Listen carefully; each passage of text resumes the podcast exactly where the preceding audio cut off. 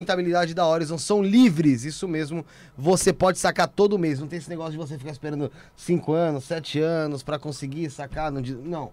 Você saca todo mês caso você precise.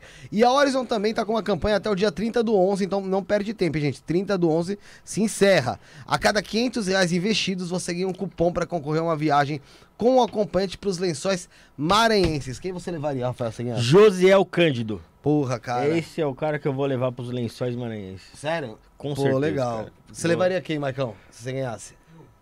Você mais, tem que levar um acompanhante, quem? É só que eu vou deixar ele lá. É, é, solitário, né? Pe- Perto do, do- da forca, né? E você levaria quem? Eu ia levar você, Felipe. Porra, cara, e você, Não, eu José? vou levar você. Porra, e você, José? Você leva quem? Acesse o site, solicite uma abertura de conta na área do cliente e fique à vontade para tirar todas as suas dúvidas com o especialista via WhatsApp. Tá tudo na descrição bonitinho, o WhatsApp, o site da Horizon. Então é o seguinte, gente, para todo mundo aqui, ó, invista hoje, prospere amanhã, seja Horizon! é isso aí. Fala da Biovida Saúde nesse momento de pandemia é muito importante você ter um plano de saúde. Então você não pode perder tempo, não pode esperar a água bater na bunda. Não adianta depois você querer correr pro seu pai de santo, mãe de santo, falar, ah, tô ferrado. Tem coisa que, velho, não é só espiritual, não, meu amigo. Tem coisa que você não se cuidou, dançou. Então, entre no site biovidasaude.com.br.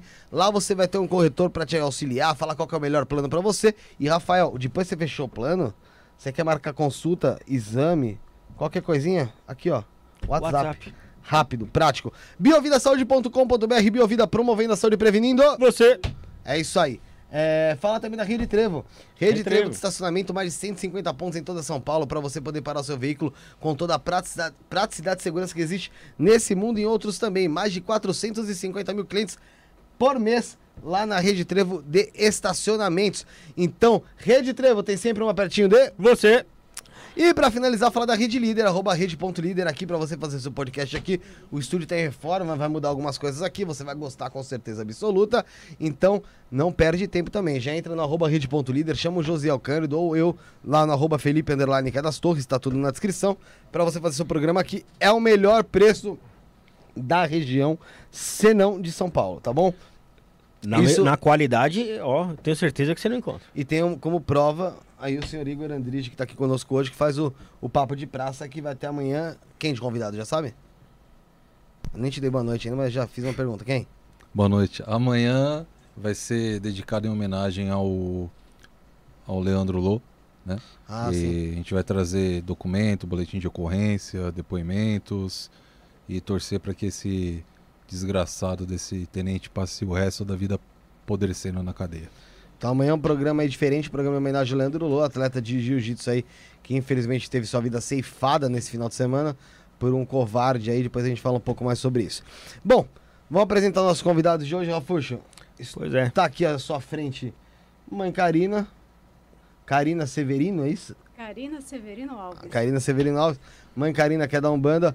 E meu querido amigo também, Igor Andrige, à minha frente, que hoje não tá aqui. Não vem com esse negócio de T-Lock. ô, Deixa esse, esse arrombado. Ai, que maldito, cara. Vamos falar hoje de. Ligou desesperado. Olha, mano. Falei, pera aí. É, foi mesmo, foi mesmo.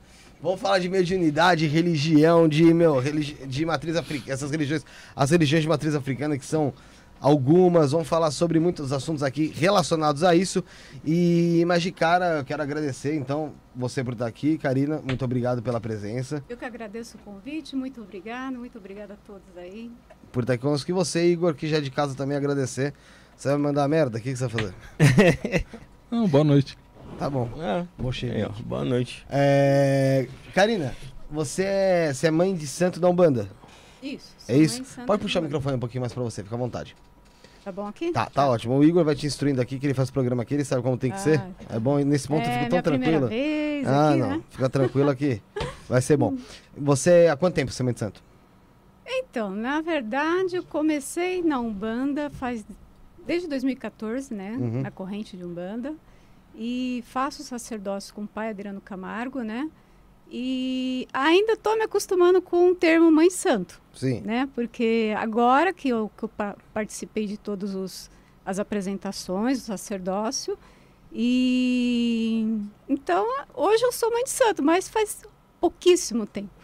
Eu Mas- estou dirigindo um grupo já faz um ano, um ano e meio mais ou menos, mas foi coisa esporádica, agora está ficando mais forte mesmo. Mas, é, tendo em vista isso assim, você falou que faz pouco tempo que você é mãe de santo, mas você tem um tempo já dentro da Umbanda, Já bastante. né?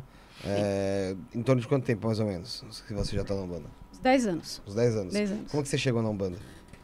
Ah, eu cheguei na Umbanda porque estourou a mediunidade de repente, né? Então Do nada? procurar- Do nada. Né? Antes eu era totalmente cética, Mas, né? tipo, foi do dia relação a pra isso. noite mesmo? Foi assim, comecei a sentir algumas coisas estranhas, comecei a ter sonhos estranhos e começou a se apresentar para mim um preto velho. E eu morria de medo de preto velho. Eu tinha medo Imagino. até de, de Chico Xavier, né? Sério? É. eu era católica, aquelas beatas que ficavam indo na igreja, tudo, fazia parte da pastoral, assistia a missa todo domingo, queria, meu sonho era fazer teologia. né? Legal. E aí, de repente, começou a vir uns sonhos estranhos, a vi- além de sensações estranhas, né? Você começava a, a ter sensações de que eu estava flutuando, de que eu estava tendo sonhos esquisitos, como se eu estivesse saindo fora do corpo, essas coisas assim diferentes. Projeção. Projeção astral. Uhum.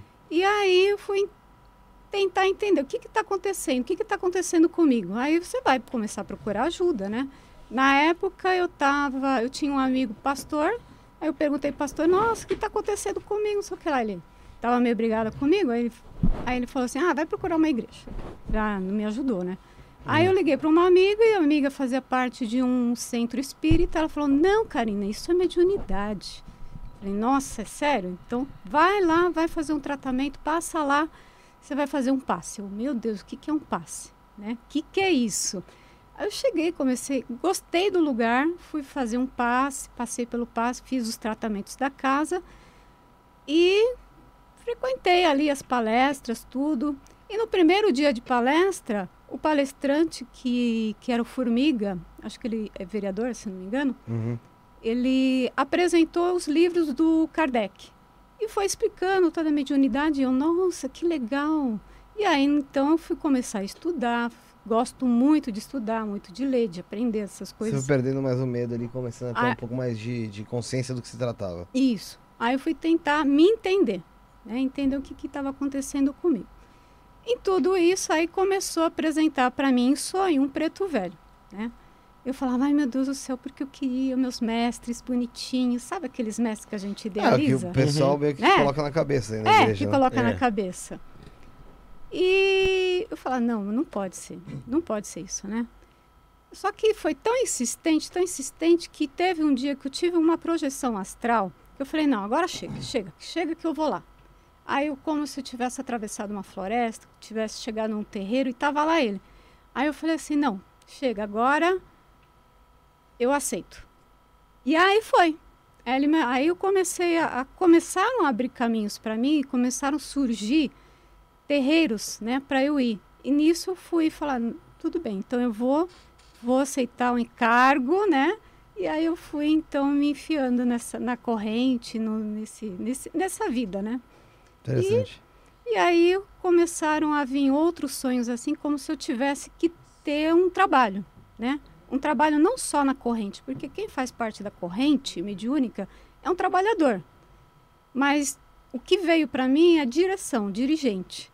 Eu falei, não, e agora? O que, que eu faço? O que, que eu faço? O que, que eu faço? Né? Aí como veio cursos para mim, né? De Umbanda Sagrada, que é do pai Rubens Saraceni, né? Eu falei, não, tá bom, já entendi, já entendi. Vou lá, vou fazer o curso. E aí começou a procurar vários cursos. E de repente apareceu um curso para mim, que é do pai Adriano Camargo, Evero. É, E aí eu falei, não, vou fazer. Eu fiz, né? Tô, quer dizer, tô, tô finalizando ainda, né? Ainda falta mais uma etapazinha, mais um mês. Mas já praticamente já terminei todo, todas as apresentações. E já recebi meu grau, né? A gente fala, já recebi meu grau de sacerdócio. E é interessante, a Alzira Saraceni vinha aqui, que é a esposa do Rubens, né? Uhum. Aí ela teve um. Ela tava com um suspeita de Covid um tempo atrás, aí acabou não vindo, mas tô pra remarcar com ela.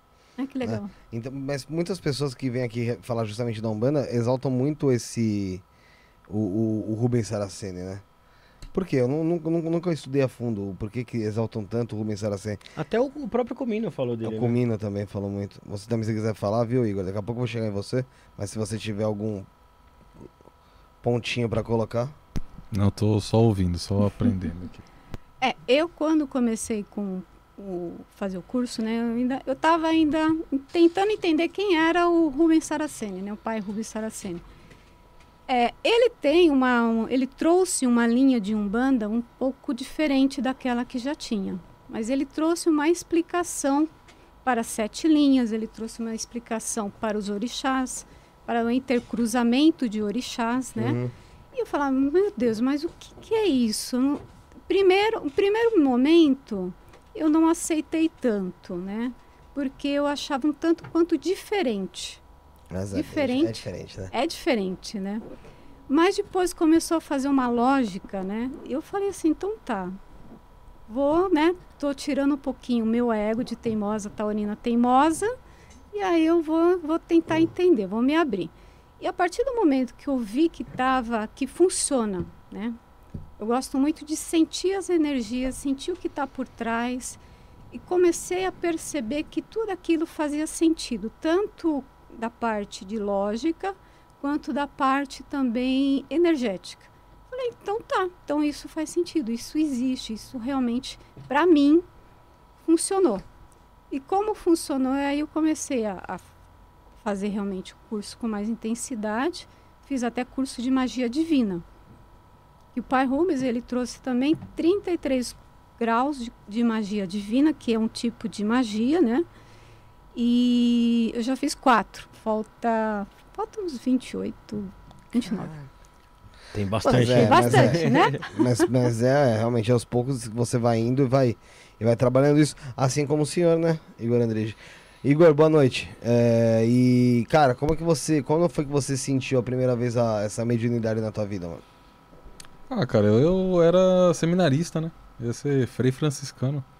Meu, minha mãe era kardecista e desde pequeno não foi grandes mistérios. Sempre tinha um- alguma coisa diferente, né? Que, que as pessoas da, da mesma idade não percebiam esse tipo de coisa. E o caminho ele vai, vai acontecendo de forma natural, né? Não é você que às vezes procura ser já, já é chamado, né? Acho que no início dos anos 80 aí, falando do Saraceni, ele procurou um terreiro de Umbanda pra dar passe, um filho dele, ele tinha um filho autista, não me engano. E ele conheceu um, um pai de um pai de santo de Candomblé, um babalorixá, se não me engano, da, da nação Angola, Angola ou Jeje, em São Bernardo ali na área do Montanhão. E uma vez, e ele tocava é, Umbanda também, esse pai de santo o Sarraceno ele fez uma vez por ano esse, esse Babalorixá ele ministrava um curso de sacerdócio aos moldes do que o Sarraceno fez depois. Ele fez esse curso lá, foi para Minas um tempo, voltou, abriu um, ter, abriu um terreiro para cá quando ele voltou e ele começou a ministrar esses cursos, né? Então a, a umbanda que a gente tem hoje esotérica é totalmente voltada ao Sarracene, né? Escreveu muitos livros, né? Era grau 33 da maçonaria, talvez por isso os 33 graus de- da- dessa magia. E ele trazia, segundo ele, coisas novas, revelações, é, sei lá, orixá que ninguém tinha ouvido falar, é, esse tipo de coisa. E passou a mi- ministrar esses cursos aí, né? É interessante isso, né? A gente Porque. com o Comino aqui, lembra? Sim, é interessante isso, porque você, você fala sobre ele ser grau 33 na maçonaria, e muitas pessoas acham que a maçonaria ela só tá ligada mesmo dentro dela, ou acham. Muitas pessoas, na verdade, acreditam até que a maçonaria é religião, né? Essa, essa, Não, essa é um ponto, né? Tudo bem, se trata muitas vezes da, da ignorância ali e tal, mas às vezes a pessoa acha realmente que a maçonaria é religião. E não, é, é um grupo de pessoas ali que se reúnem, é lógico tem seus. Depende da Seus loja, é um segredos. clube da, do Bolinha. Dependendo da loja, é uma loja séria. Ah, Dependendo se a, se a loja é reconhecida. É, de- eu conheço um monte de babaca que é maçom. Sim, tem muitos. entendeu? Como E, qualquer lugar. De repente, de repente, tem loja que qualquer um vira maçom, é só você pagar lá. a Minha... Ah, hoje em A dia. Tem até propaganda no YouTube fala, de, é, de maçonaria. Então, Hoje tem um velho assoviado, tem assoviador segredo. lá que faz a propaganda É. da maçonaria. Quer Por, ser maçom? por uma coisa é boa, né? A expansão de conhecimento de outras religiões. Por outro lado, também é ruim, né? Porque muita coisa que é séria, secreta, passa a ser banal. E muita gente que fala que sabe fazer ou mexer com algum tipo de energia, na verdade não sabe. Sim. né? Então tem esses dois Você lados. já foi convidado pra maçonaria? Com certeza. Não. Com certeza. Não sou e assim Não, meus você não irmãos é. não, me Mas reconhecem. já foi convidado? Não, Nunca foi convidado pra maçonaria? não. Duvido pra caramba. Duvido pra Duvido. caramba. Não, mas é sério, cara. Duvido. Você, você com certeza já foi convidado, sim. Não, eu, eu, eu decorei o telhamento já, mas eu não sou, não. Não, não falei que você é. E se for também, Não. tem uns que é e mantém escondida. Não, mas não sou, não, cara. Não, sei, você, pelo que essas coisas que você fala aqui, acho que você é uma maçonaria seria de menos. Você fosse uma coisa mesmo. É. Mas Ele você. fala assim, mas ele já conversou com entidade, entidade mim. com É. nada. Ah, é? É, é. Então, então por isso mesmo que eu tô falando, né? Mas você, você, ti, mas você tinha algum tipo de visão, psicofonia, alguma coisa do tipo quando você era mais É novo? normal, pri- pri- principalmente criança, até uns 8, 10 anos, é, é normal. Às vezes. Ah, Qualquer amigo- criança, você fala? Qualquer Igor? criança. A ligação kármica terrena não tá muito forte.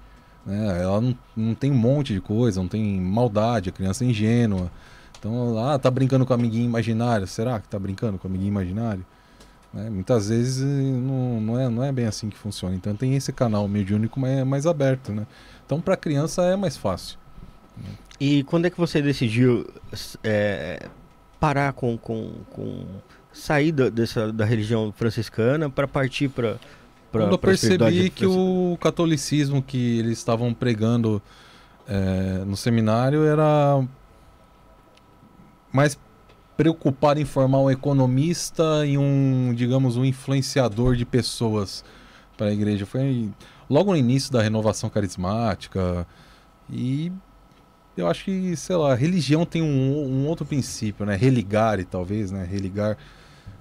Mas eu acho que não, não é assim né? Não é pela quantidade, né? Não é pelo poder monetário, poder material ou pela instrumentária. Eu, eu achei que não servia mais para mim. E fui ser, exercer outro sacerdócio, né? Porque ser um policial de rota é um outro sacerdócio que a gente.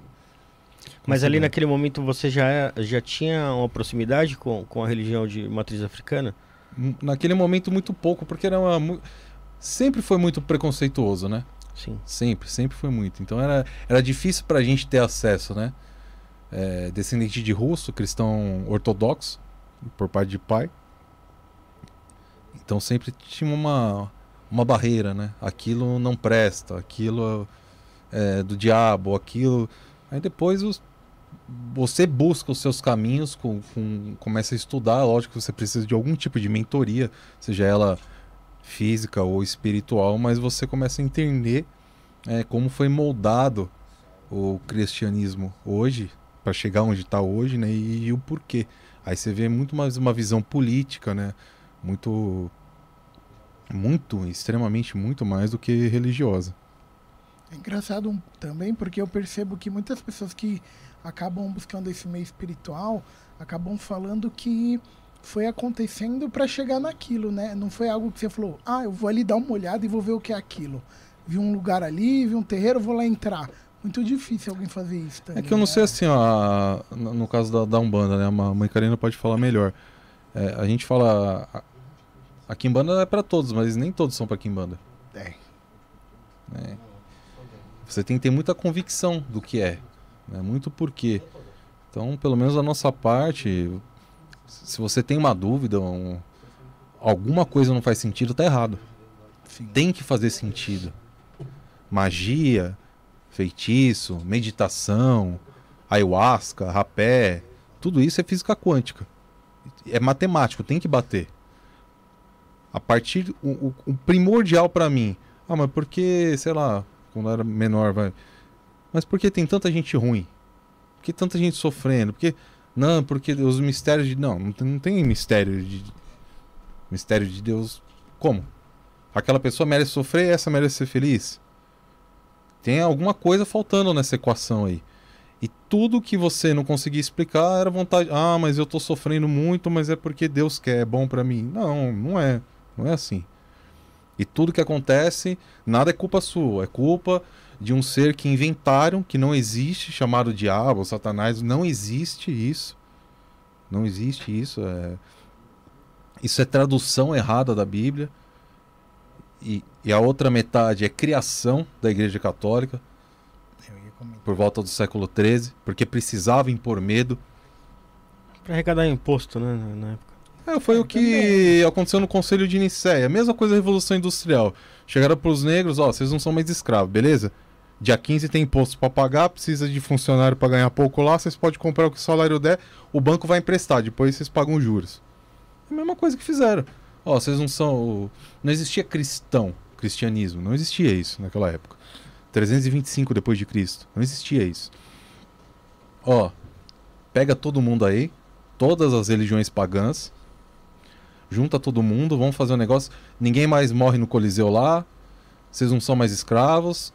Ó, tal data, a gente vai falar que Jesus nasceu, que é o dia 25, que é a mesma do, do Mitra, é. Tá? que é a mesma do Horus, que é a mesma do Ciclano, do Fulano.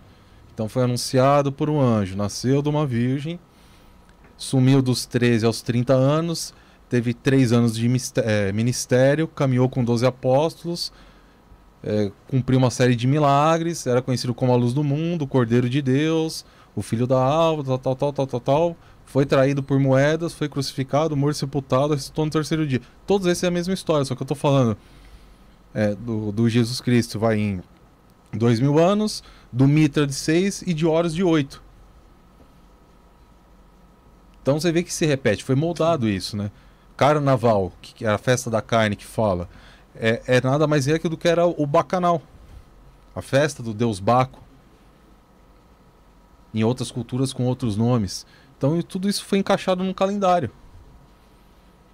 Né? O, o calendário juliano, é... Até o calendário foi, foi adaptado, né? Sim. Porque o próprio calendário não começava em janeiro, né? Não. Jana é, era o, deus Jana, mas Júlio era o Júlio César colocou. Por isso que tem essa disparidade, né? E tudo aquilo que a igreja não conseguiu absorver, né? Para trazer os, os pagãos é, para a sua, pra sua igreja, né? Aí virou demonizado, e demonizou. Ah, isso aqui não pode servir, isso aqui não serve, então demoniza. Então, assim, que foi feita a, moldagem né, da, do que é, o que é aceito e do que não é aceito. A Igreja Católica pregava a reencarnação até o século VI, se não me engano, mas por em virtude da esposa de um imperador, que era prostituta, ela obrigou o marido a jun ter junto ao Papa para retirar isso, porque ela não. Foi. Imagina, vai reencarnar como prostituta. Ela mandou matar as mulheres lá. Exatamente. Né? Padre podia casar normalmente, depois que teve a dissolução entre igreja romana e ortodoxa. Era normal, casamento de padres, de sacerdotes, mas a igreja perdia dinheiro, perdia terras com herança, esse tipo de coisa. O primeiro ato do cristianismo, depois do Conselho de Nicéia, quando o Constantino elegeu o bispo Cirilo, um dos primeiros bispos, ele mandou ele para o Egito. Quando a gente fala, ah, você estava perambulando na rua, é porque ele foi rodeado a carruagem com os monges perambulanos. Eles iam andando com uma espécie de guarda-costa. Vamos falar, ah, os jesuítas, não é. O jesuíta era um exército de assassinos que vinham para obrigar a controlar os índios e obrigar na força. Hoje a gente sabe, tem o Papa Negro, tem o, e tem o Papa Oficial. O Papa Negro é o chefe dos jesuítas. Tá na internet, em livros, quem quiser buscar vai ver. Mas a primeira coisa que Constantino fez, vamos mandar Cirilo ir para o Egito. Invasi invadir o Atrium, destruir a biblioteca de Alexandria e matar Hepátia, que era o ser mais sábio do mundo naquela época, era o ser mais iluminado. Hepátia tinha ela ensinava sobre átomos, sobre elipse, do nosso planeta em torno do Sol, coisa que a gente veio saber com Kepler em 1700 e pouco depois.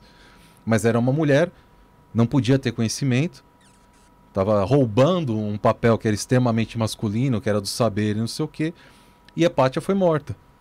Né? Hepátia foi pega foi pega pelos monges perambulanos cristãos, pelo bispo da Igreja Católica, teve a carne arrancada dos seus ossos ainda em vida com conchas do mar. Seus, pé, é, seus ossos foram separados para diversos cantos do império para provar a soberania. É Olha que história linda. É absurdo, né? É a história de como É nasceu história real, né? a Igreja Católica. Desculpe, é verdade. A Igreja Católica matou milhões de vezes mais do que o nazismo matou, por exemplo. É complicado. Porque eu não acredito no seu Deus ou na sua visão. Não faz sentido pra mim realmente um é. Deus assim. É, realmente é bem complicado. E aí eu acho que isso daí também que acaba trazendo muitas pessoas a querer buscar uma, uma coisa diferente, porque se questiona muito, né? Eu mesmo, eu, minha mãe e meu pai sempre foram de igreja católica, desde pequeno eu nunca concordei, eu sempre não tive faz esse sentido. tipo. Você tem um senso. Exatamente. Você tem uma centelha de alguma coisa que te criou que fala, meu, isso é ilógico. Exatamente. Não faz sentido. E o que, que, que que vocês acham de crianças na- nas religiões? Falando sobre isso, porque é, do jeito que a gente vê, né, os pais levando as crianças para as religiões, a gente já está plantando ali um- uma, uma ideologia ali, né? Ou você acha que as crianças têm que, têm que crescer e têm que ter a sua própria, é, o seu próprio senso ali com a, com a vida delas? Vai lá, mãe, você primeiro. Uhum, obrigada. É, acredito que faz bem para uma criança estar numa religião, né, que ela vai aprender valores, ela vai aprender a ritualística, mas eu acho que não é interessante prender a criança, porque ela pode querer expandir seus horizontes para outra religião. É, então, a meu ver, eu acho que é muito interessante os pais poderem levar as crianças. E se- existem vários terreiros que têm a umbandinha de criança, que tem a festa com crianças, que tem que atende crianças ali nas consultas também. Então eu acho muito válido, porque a criança vai perdendo o medo. Ela vai perdendo o medo e vai entendendo que existe além do plano material, que existe também algo além, algo invisível. Também vai explicar os amiguinhos imaginários, tudo isso. Então para ela vai ser muito mais natural se ela tiver esse entendimento desde criança. E a gente sabe que existem muitas crianças que têm a sua mediunidade muito aflorada, descontrolada e etc.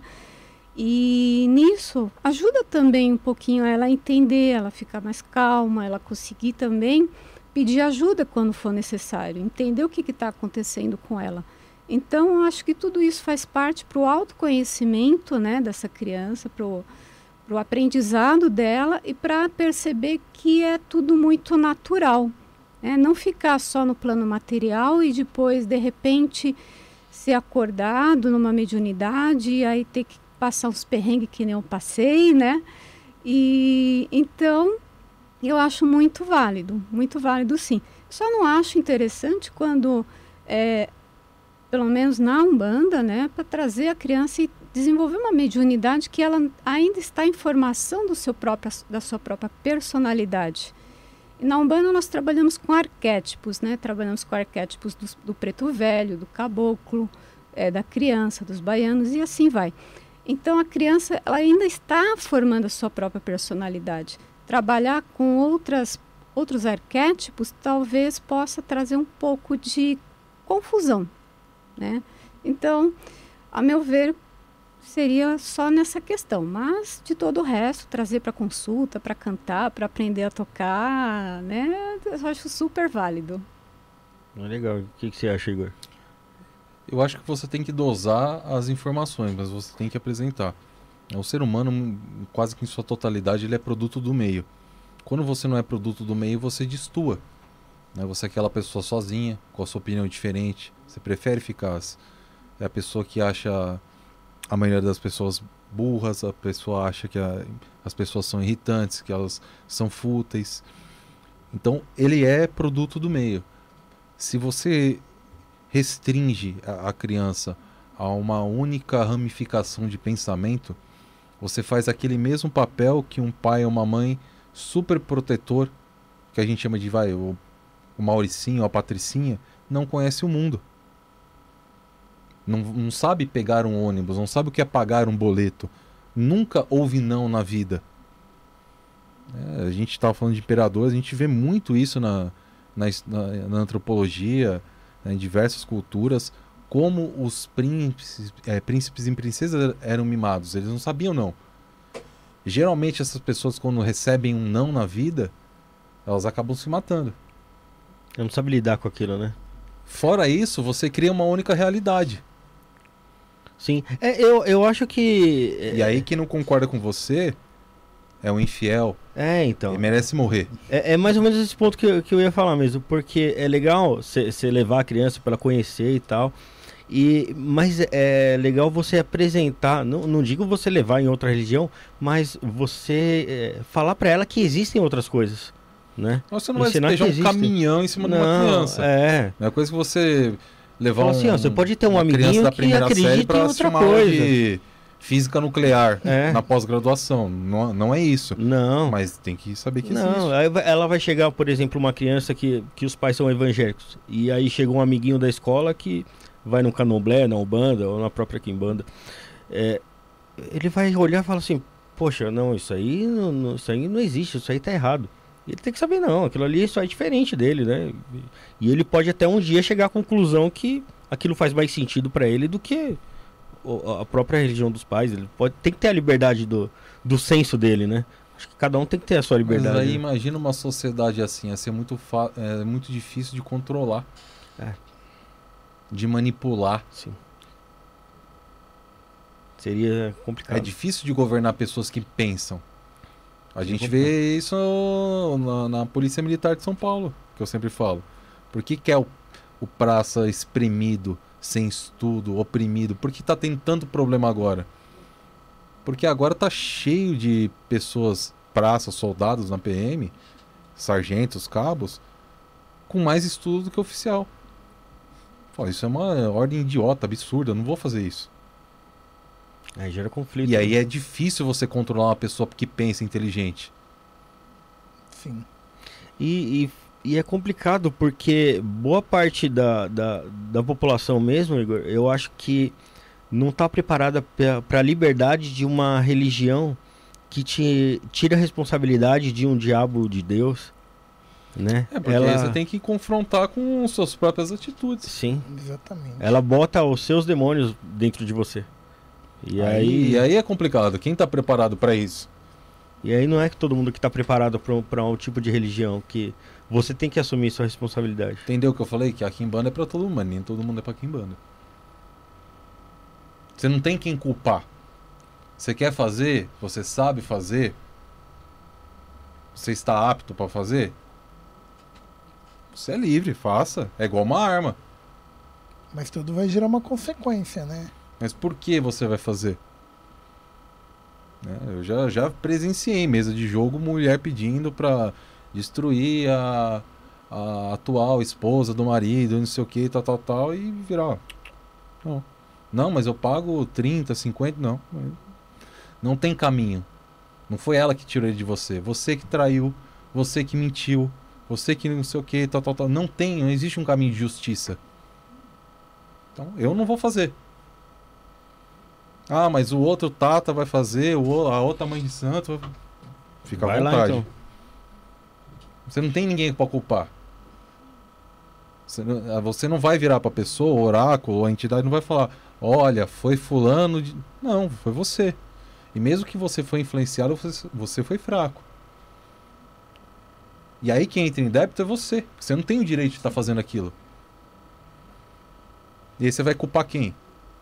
Ah, é que falaram que tem um cara lá de chifre, que tem um tridente, que nunca apareceu em lugar nenhum, mas é o culpado. Não é, é você.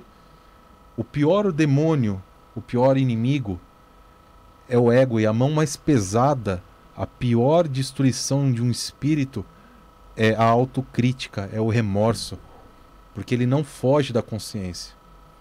Pode passar milhares de anos, uma hora a consciência, uma centelha da alma vai bater. E aí a autopunição é implacável. É implacável.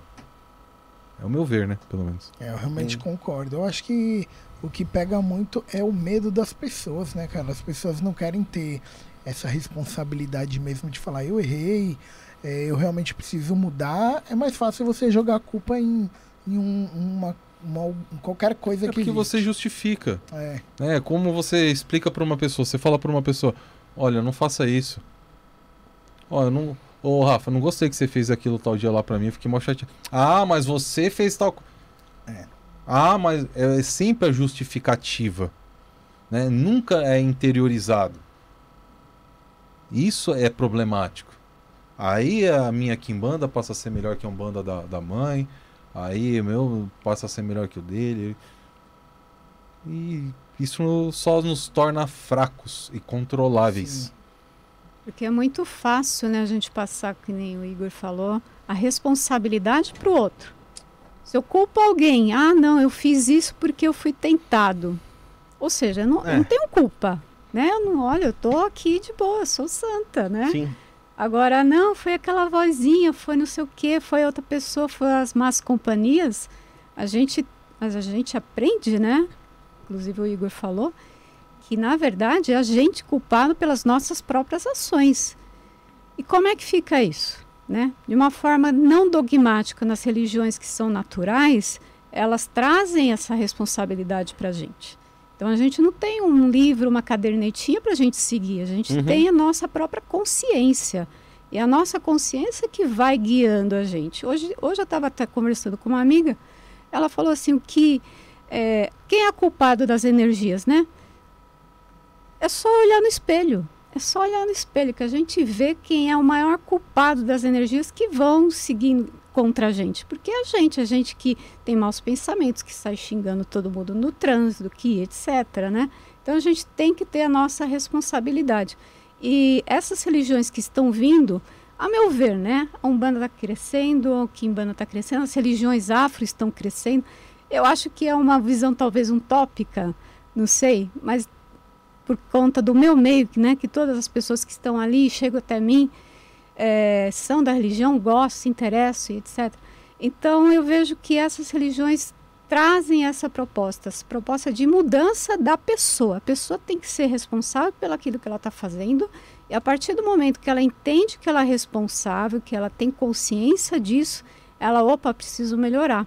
Preciso melhorar porque lá na frente eu vou colher o que eu estou plantando hoje.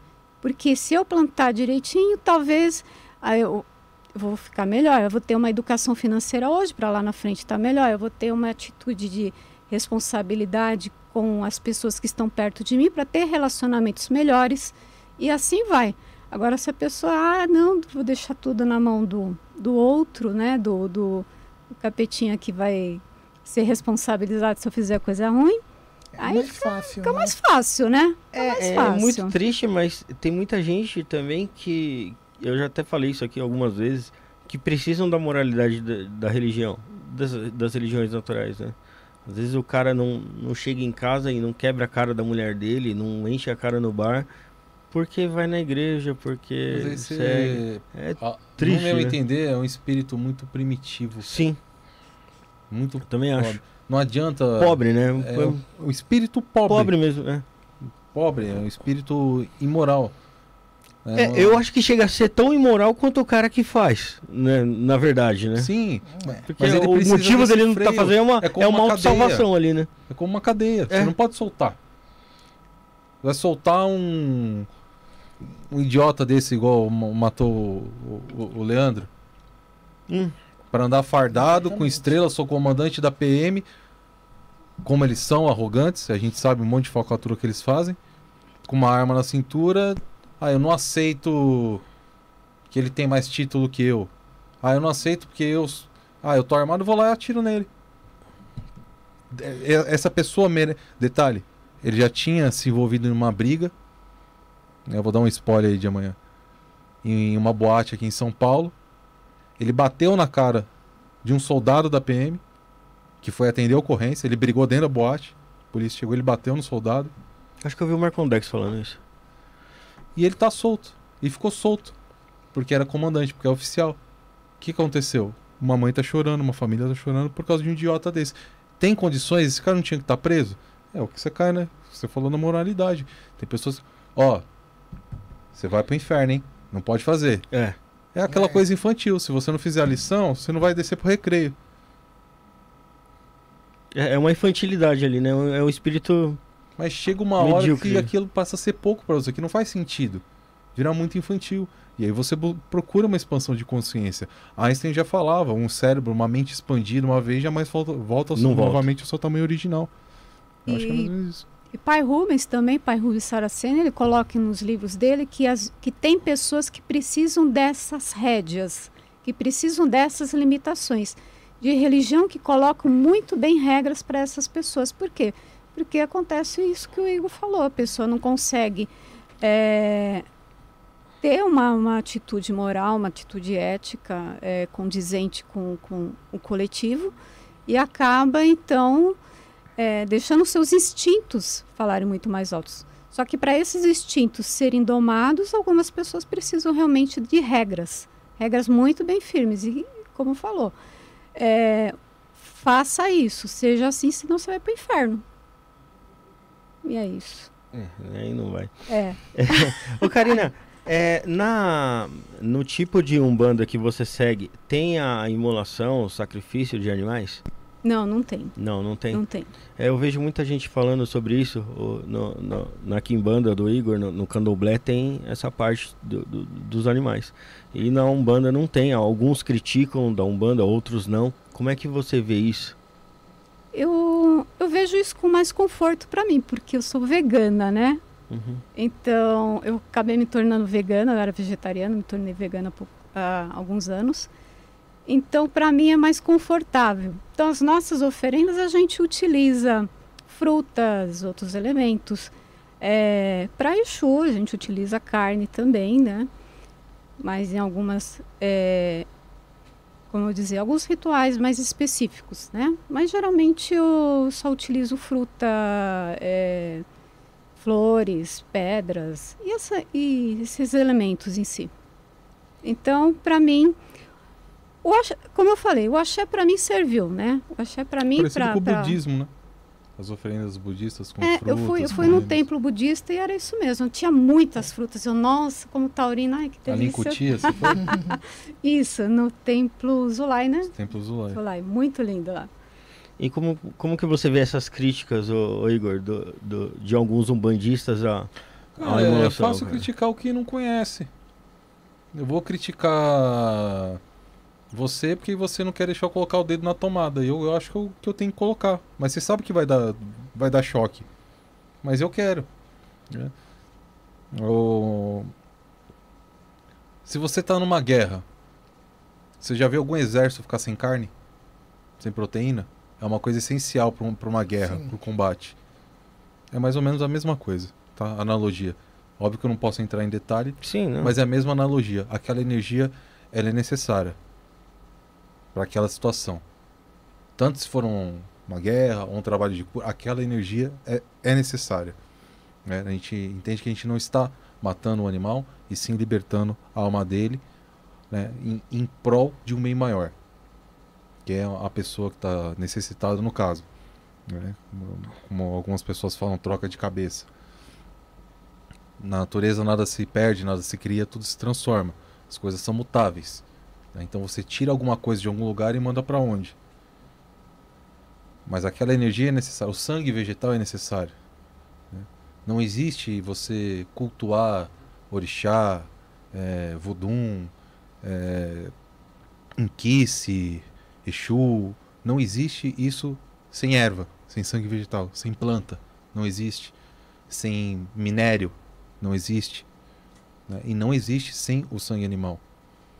Né? É um, um- é, não é um símbolo.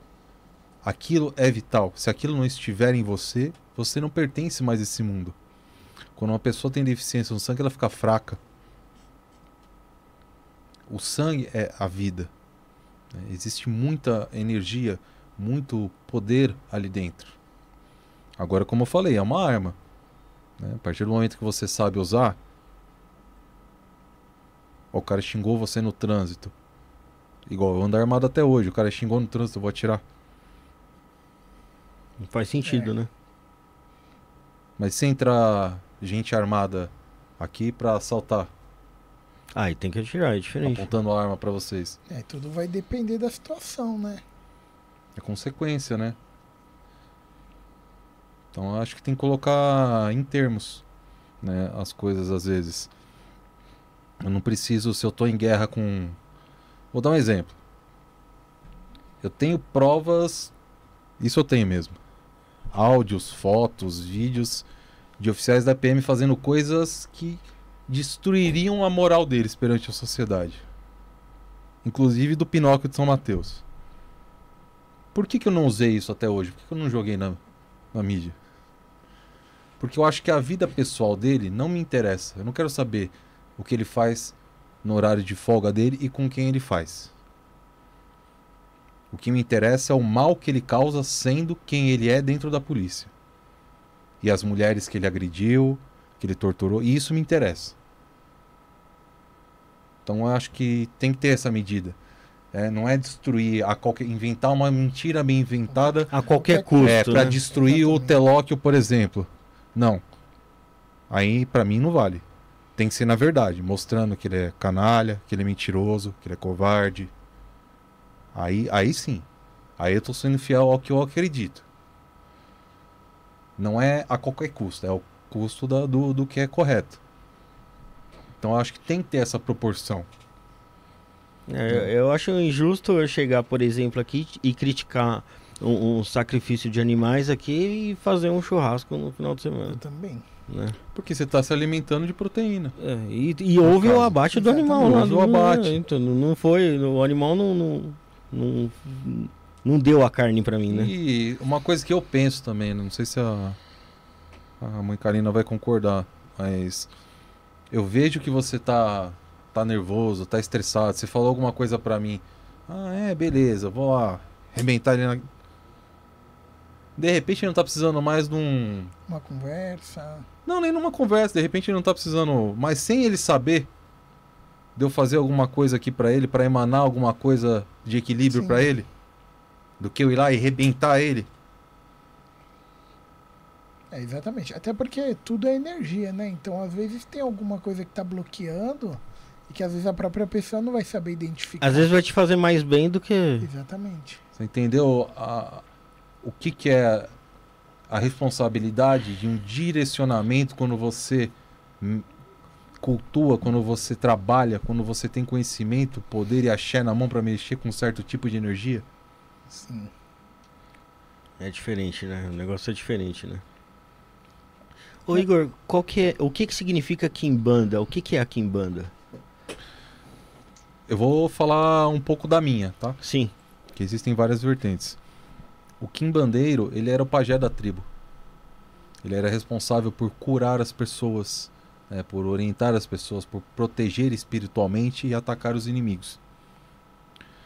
É, a cultura congo-angola, ela é muito repleta, né? Então ela não, por exemplo, elas não, não se cultua orixá. Orixá nasceu, caminhou pela terra, assim, diviniz- divinizou, etc. No caso do Ogum. O que seria mais ou menos parecido assim seria um Inquisi, que é uma força da natureza existente no, no universo.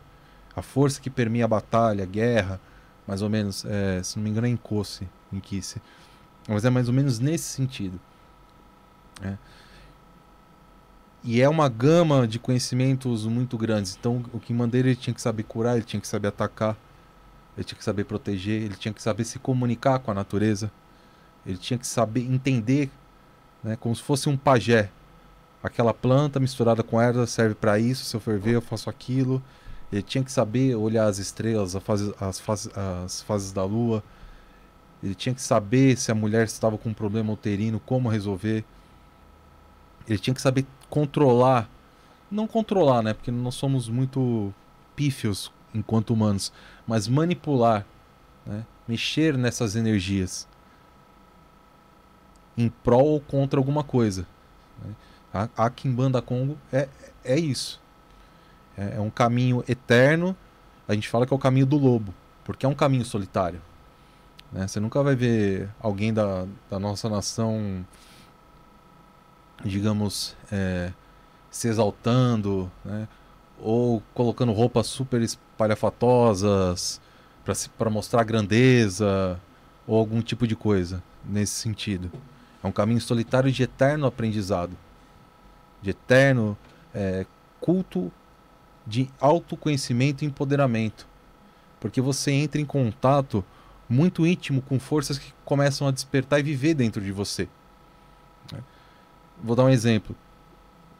Aquele dia que a gente tava com o Rodox, você não tava, mas você tava no dia do Rodox? Uhum. Que a gente desceu ali e não achava, não achava, não achava. Falou, ó, tem um espírito ali agachado, pode ir, pode ir lá. Que ele colocou o aparelho e começou a falar meu nome? Sim, foi. Você cria responsabilidades. Todo poder que você se torna digno, ele te gera responsabilidade. E às vezes você não compartilha isso porque é um caminho muito tênue entre você ganhar conhecimento, se ter o autoempoderamento, mas ao mesmo tempo não ser arrogante, né, ou presunçoso, ou usar isso que você tem para dominar outras pessoas. Então é um um quimbandeiro sempre vai ser uma pessoa mais isolada, mais de olhar, de pensar, de sentir. Uma pessoa bem vou... centrada, né? Vai observar o ambiente. E ali, essas energias energia. elas falam com você. Você vê, você ouve. Né? Então, muitos lugares que você vai, você está vendo que as pessoas não estão vendo. Só que ao mesmo tempo, como eu falei que é, que é poder, você tem cobrança. Lembra que eu falei? Sim. Isso não é certo. Você sabe que não é para fazer. Porque você convive constantemente com essas energias. Né? Então, o que bandeira é isso? Né? O que bandeira está apto a curar, mas ele está apto a atacar. É a história, a história da arma. E é difícil controlar isso aí, Igor? Cara, não, não digo que é difícil, eu digo que você se torna uma pessoa mais seletiva né, em algumas coisas. Eu sou uma pessoa que você jamais vai ver num, sei lá, num, num show lotado de gente, por exemplo. Você jamais vai me ver nunca na sua vida num baile funk. Só se eu voltar pra polícia pra arrebentar os outros lá. Pra acabar com aquilo. Não é um ambiente propício. Agora eu vou falar a minha opinião minha, por exemplo, a mãe Karina. A minha opinião, ela não tem direito mais de estar num ambiente desse também. Ela não tem mais esse direito. Porque tem um monte de gente que vai olhar, porra, mas é a mãe Karina? Puta mãe, a, a mãe do sacerdote não manda, tá, é assim? Que exemplo ela vai dar?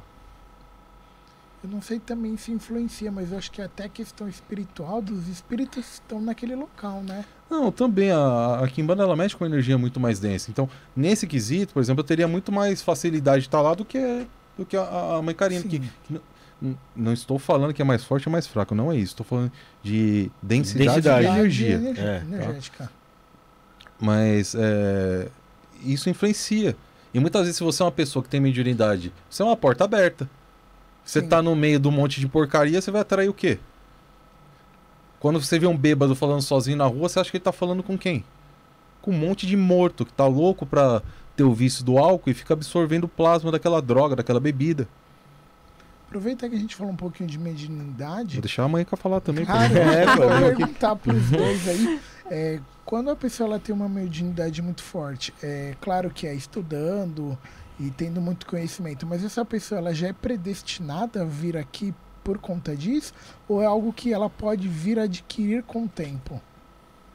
É, eles falam de mediunidade ostensiva, porque médios todos são. Né? A gente aprende isso no, no kardecismo, que médios todos são. De alguma forma, um grau maior ou menor, todos nós somos médios. Vocês são médios também. É, só que alguns vêm com uma mediunidade ostensiva, vêm com aquela, aquela, ou com uma missão, ou vêm com uma forma descontrolada porque tem débitos passados e não e, e vem dessa forma para ter algum aprendizado. Então, eu no caso fui com 30 e poucos anos que começou a florar, né? Apesar que eu já tinha algumas ideias, assim, ah, de cura, de passe, de... de... Não, não gostava, né? Claro que não gostava, por quê? Porque a minha religião não permitia. Mas depois ela aflorou. Então, a questão da, da mediunidade tem essas duas vertentes. Quem tem ostensiva, né? Ou veio para aprender alguma coisa, ou veio para missão. E dentro dessa missão, ela veio ou para ou para trabalhar simplesmente ou para ser um dirigente, né? Como até acrescentando aqui que o pai falou. Desculpa, Igor. é, questão realmente, né? Quem é dirigente, quem está na religião, é representante daquela religião, daque, daqueles ensinamentos que aquela religião traz. Então, se você é um representante, é um preposto entre aspas, você tem uma responsabilidade muito grande.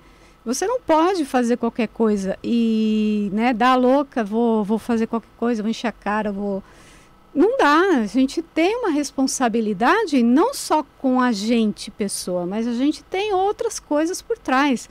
Tanto de quem a gente representa, tanto da religião, tanto das pessoas que confiam em nós, né, para os seus trabalhos, é, procuram para ajuda e etc. Então a gente tem uma responsabilidade muito grande nisso. E mediunidade é um, é um poder não se gosta de falar nisso, né? Porque não, não se pode colocar uma pessoa num patamar maior, mas é uma, um dom, um poder, alguma coisa nisso. Um, é, eu costumo falar que é brincar de X-Men. Adoro. É um Adoro. sentido, né? É, é um sentido, né? Tem gente que ouve, tem a clara evidente, que, que, e etc, um monte de coisa. Então, gente que que sabe das energias consegue manipular as energias, tem um poder na mão. E tem que ter muita responsabilidade para lidar com a vida do outro, para lidar com aquelas energias, porque depois a gente presta contas. E, e é isso, a gente não pode, não tem uma vida muito livre, não. Imagina assim, o cérebro. Quanto não só de conhecimento, mas de poder magnético tem o cérebro de um sacerdote desse nível? Poxa, eu imagino que bastante, é. né? E se eu encher a cara Pela abertura, e por tudo, perder né? a consciência? E aí, para onde vai tudo isso aí? Vai bater em quem? Vai ser usado de Pode abrir para, né? Para muita coisa, né? É, Tanto por irresponsabilidade quanto para para abrir informação que não se pode, né? É a mesma coisa de você estar tá com uma pistola na cintura, encher a cara e ficar muito louco. Onde é que vai parar essa arma aí, Rafa? Vai matar alguém? É, pois é. Vai ferir alguém? É, vai se saber o que vai acontecer, né? Como é que você vai ficar depois se isso acontecer? Pois é. Não é para qualquer um, né? Então é... é mais ou menos isso. Ô, ô, Igor, eu pesquisei no, no Google, antes da gente começar o programa, sobre que bandas, é, como, como, a gente sempre faz, um, dá uma pesquisada antes, né? Sobre Kimbanda, sobre Umbanda, é, a diferença de Kimbanda para Umbanda, Candomblé. Meu, quando eu pesquisei, apareceu assim, né? Umbanda é, trabalha por caridade. Kimbanda, demônio, não sei o que. Por que que é assim? Vamos lá. A Kimbanda ela sempre foi, digamos, é, no início da, da, da Umbanda mesmo, quando virava meia-noite, diziam-se que tinha virado para Kimbanda, porque ia trabalhar com os Exus. Como falei, é uma energia muito mais densa, é muito mais complicado de você trabalhar isso. Né? E isso sempre foi, digamos, um pouco, um pouco não, bastante de, demonizado, porque todo mundo que não se encaixava no modelo é, cristão, romano, era dito demônio, era dito infiel e, e etc, etc. Mas todo mundo que não se encaixava buscava um caminho. E a, a, a Umbanda também, assim, a Umbanda, a Kimbanda, ela não, ela não julga no sentido de ah, sentou um gay para ser atendido, ou um travesti, ou um preto, ou um amarelo. Lá não, não existe isso. Né? Não existe, por exemplo, a, a mulher não pode ser. Não. A, a mama quimbanda tem o mesmo poder, função e responsabilidade num tata quimbanda. É igual. Tanto que a gente sempre cultua o lado feminino e o lado masculino. As figuras de Exu e Pombagira. Que nada mais são que nossos ancestrais. Quando a gente fala ancestral, não quer dizer só ancestral material. Nós viemos de algum lugar. Uhum. Nós pertencemos a uma egrégora. Nós temos uma família espiritual. Muita gente usou isso com perver- perversidade para justamente assustar, para impedir, né, que ou com uma forma de proteção ou como um, um próprio distúrbio mesmo. Existem mistérios do universo que nós não temos massa encefálica para entender Tá além da compreensão humana. está além da compreensão humana. Então, muitas vezes, quando você fala ah, em nome de Lucifer, seu Bezebu, você não está falando naquela figura, mesmo porque aquela figura, como eu falei, não existe. A única referência que se tem de filho da alva no Antigo Testamento é Heliel Ben Shahar, que foi muito mal traduzido para fósforo na Septuaginta e pessimamente pior ainda para a Vulgata Latina como Lux Ferrer, que virou o tal do Lúcifer, que não existe. Se você colocar no, no YouTube agora, você acha uma missa do Vaticano lá falando que Cristo é filho de Lúcifer que veio do inferno para dar a luz pro mundo, dentro do Vaticano, na Páscoa. Então as coisas não são o que parecem. Mas eu, ah, como a mãe Karina falou, o espírito precisa se colocar no arquétipo do preto velho para a pessoa conseguir entender. É como você veste uma roupa de super-herói para conversar com uma criança mal criada. Olha, eu sou o Super Rafa. Você não deve fazer isso com seus irmãozinhos. É mais ou menos. É pra, pra, entrar na Ter um compreensão humana. entendimento melhor, né? Só que cada vez que a gente fala algum nome, por exemplo, na, na nossa cultura, não é a mesma cultura da, da Kimbanda Malay, da Kim- de outras. né? Existem muitas maneiras de você manipular a mesma energia. Então, quando a gente usa certas nomenclaturas, na verdade a gente está se comunicando com forças que é difícil explicar para quem não é um iniciado, que nunca sentiu. Uhum. E existem muitos, e isso, ao meu ver, é um perigo dos auto-iniciados. Eu eh, tenho uma conexão com uma entidade minha, eu monto um terreiro sem fundamento nenhum. Ah, é Kimbanda Luciferiana de Jesus Cristo do sétimo dia, barra heavy metal, final de semana sertanejo, sabe? Não tem nada. Uma coisa não caixa com a outra. E como eu falei, tudo é matemática, tem que ter coerência. Ah, mãe, por que, que você está colocando alfazema com isso? Ela sabe a equação que isso aqui vai dar. Se eu estou mexendo com elemento, eu sei a equação que vai dar. Então cria. E hoje está muito na moda. Eu, eu, eu conheço terreiro, não vou, não vou falar o nome, mas eu conheço terreiro de, de Umbanda que em uma semana virou, virou Kimbanda. Qual que é a coerência É, é a mesma coisa de um terreiro de candomblé em uma semana virar uma igreja pentecostal. Porque tá na moda. Quantos TikToks, YouTubes e Viu, coisa viu que não tava virando ali falando como do demônio, fazer pacto e raio que isso tá dando dinheiro. E muitas vezes tá fazendo misturando um monte de folha, um monte de bicho, não sabe nem o que tá fazendo ali. E fala que é um, é um quimbandeiro, ah, é um Desculpe, não é. Tá Olha- enganando, Olha a responsabilidade dessas pessoas, né? tá enganando. É realmente bem complicado. Antes da gente seguir aqui, pessoal, você que está olhando a live, que está curtindo, não esquece de deixar o like, pessoal. Se inscreve aí no canal, procura a rede social pessoal também, tá? Todos, todos, todas as redes sociais estão na descrição aí do canal. É, a gente teve aqui um super chat também do William perguntando do São Paulino. Hoje o, o Bruno não veio, mas oh. É, eu recebi a notícia aqui do Felipe que ele acabou falecendo, então é, manda É forças positivas aí. É o William Souza? Isso. O William Souza tá em todas. Amanhã tá, É. tá com a gente no papo de praça. E- Ah, é o, é o William Pimentel? É. Não, Não, Souza. é, o- é o Ah. William Souza. e também, pessoal, se vocês quiserem, deixa sua pergunta aí pra gente. Ajuda a gente também. Tem o superchat aqui. Sua pergunta vai ficar com uma melhor visibilidade. A gente vai conseguir enxergar melhor. Tem também o Pix, né, Rafael? Tem o Pix. Tá aqui em cima? Tá aqui em cima? Tá. Tá aqui, ó.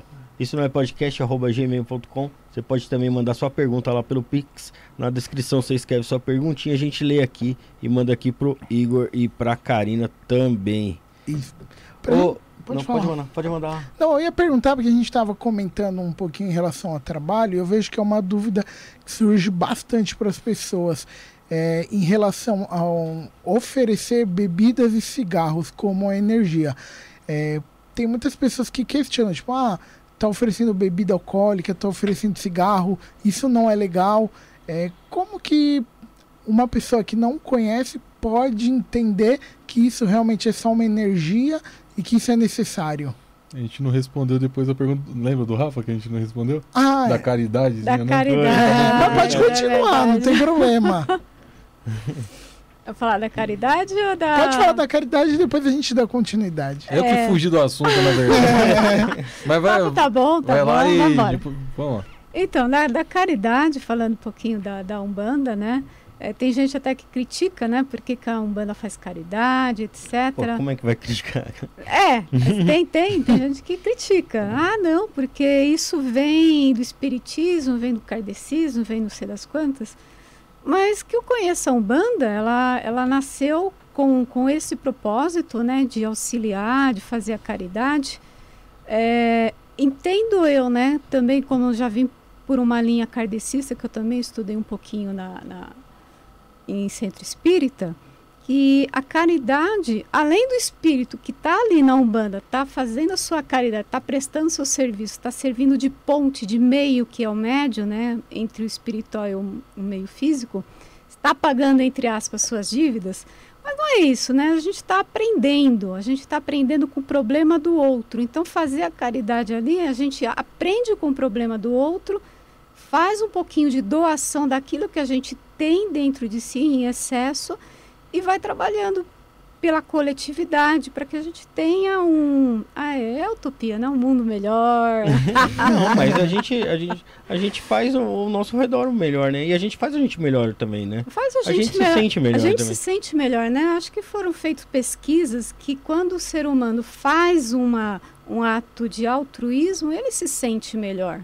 né então isso é se colocar para o outro como uma ponte uma ajuda um meio mas também ser auxiliado então a caridade é, é mais para quem está tá ali pseudo ajudando está sendo mais ajudado do que aquele consulente que está ali na frente dele essa é a visão da Umbanda, né? Que, que, que eu, da minha casa, que eu prego, de tudo isso. Então, entendo eu, né? Que, que isso faz muito bem, essa caridade. Não só caridade religiosa, mas o trabalho voluntário é uma forma diferente de, nom- de nomenclatura para a mesma coisa. Então, a pessoa, quando ela vai auxiliar alguém que está é, vai lá distribuir cesta básica, vai é, fazer um trabalho social com moradores de rua, também é um trabalho que vai fazer bem para aquela pessoa, aquele voluntário, e vai auxiliar a, aquele que está sendo atendido também.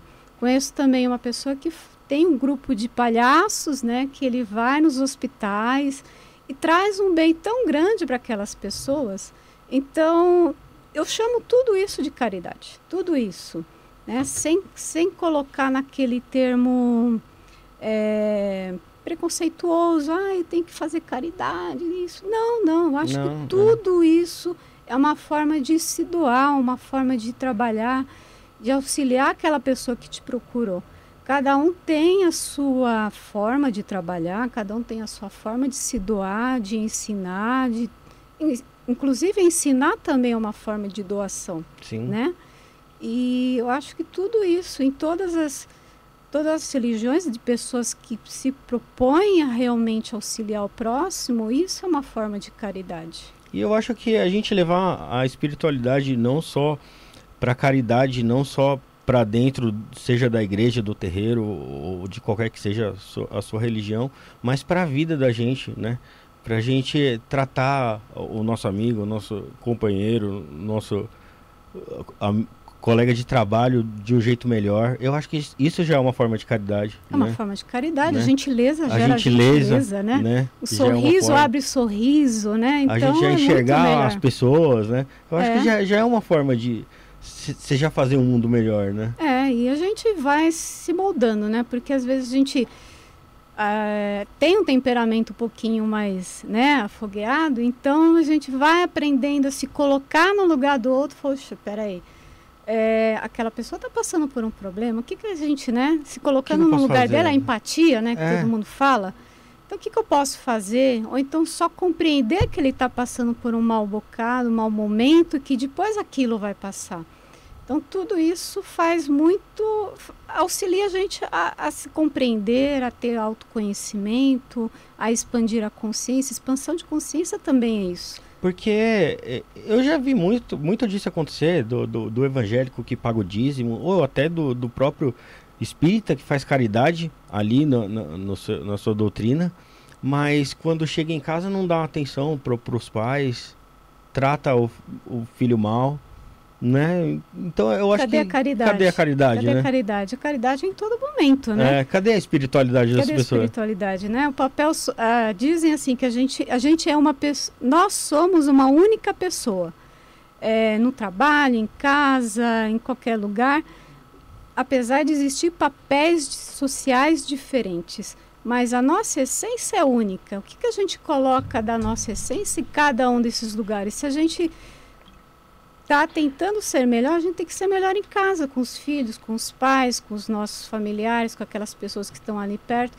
Eu sei que na família, às vezes, vem aquelas pessoas que são os nossos maiores desafios. Sim. E é ali que a gente tem. tem que ter mais caridade, né? Caridade do quê? De paciência, de compreensão, de empatia, tudo isso. Então, não só fora, não só é muito fácil a gente ir no terreiro e fazer um atendimento para alguém que está ali com um, um problema pontual que você acha que não diz respeito a você.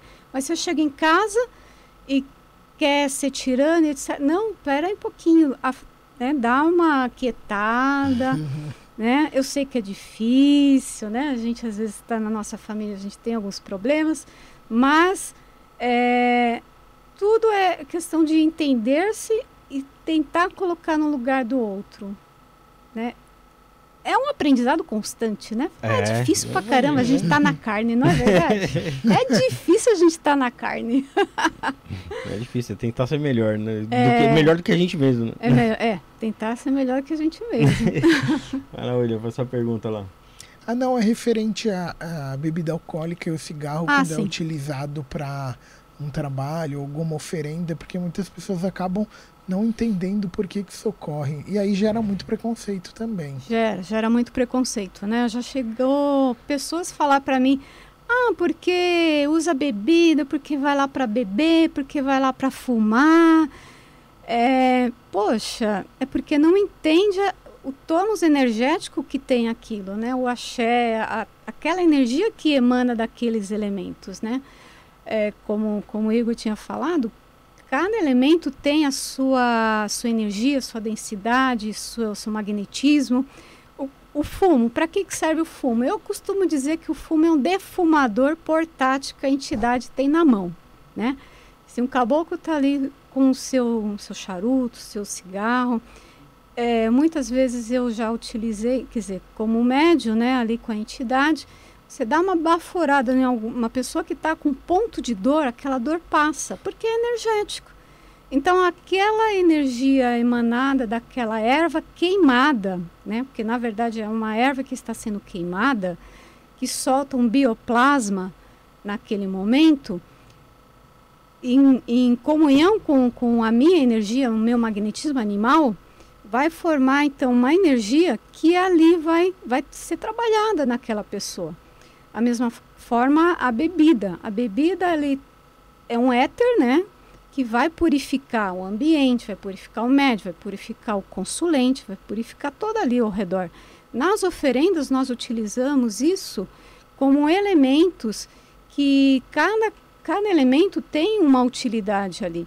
Então, aquelas ervas, aquele fumo, aquela, aquela bebida, uma bebida ritualística, ela emana uma energia que vai ser utilizada ou por uma entidade, ou então quando. É, eu costumo dizer que as oferendas que a gente faz, principalmente na natureza, elas abrem verdadeiros portais. E desses portais, segundo né, a Umbanda Sagrada, é, existem outras dimensões. E nessas dimensões vêm seres dessas outras dimensões que vai fazer uma troca energética. Então eles vão trazer alguma energia que nós estamos ali precisando, a pessoa que está fazendo aquela oferenda está necessitando, é, seja para uma cura física, espiritual, corte de cordões energéticos, abertura de caminho, seja o que for.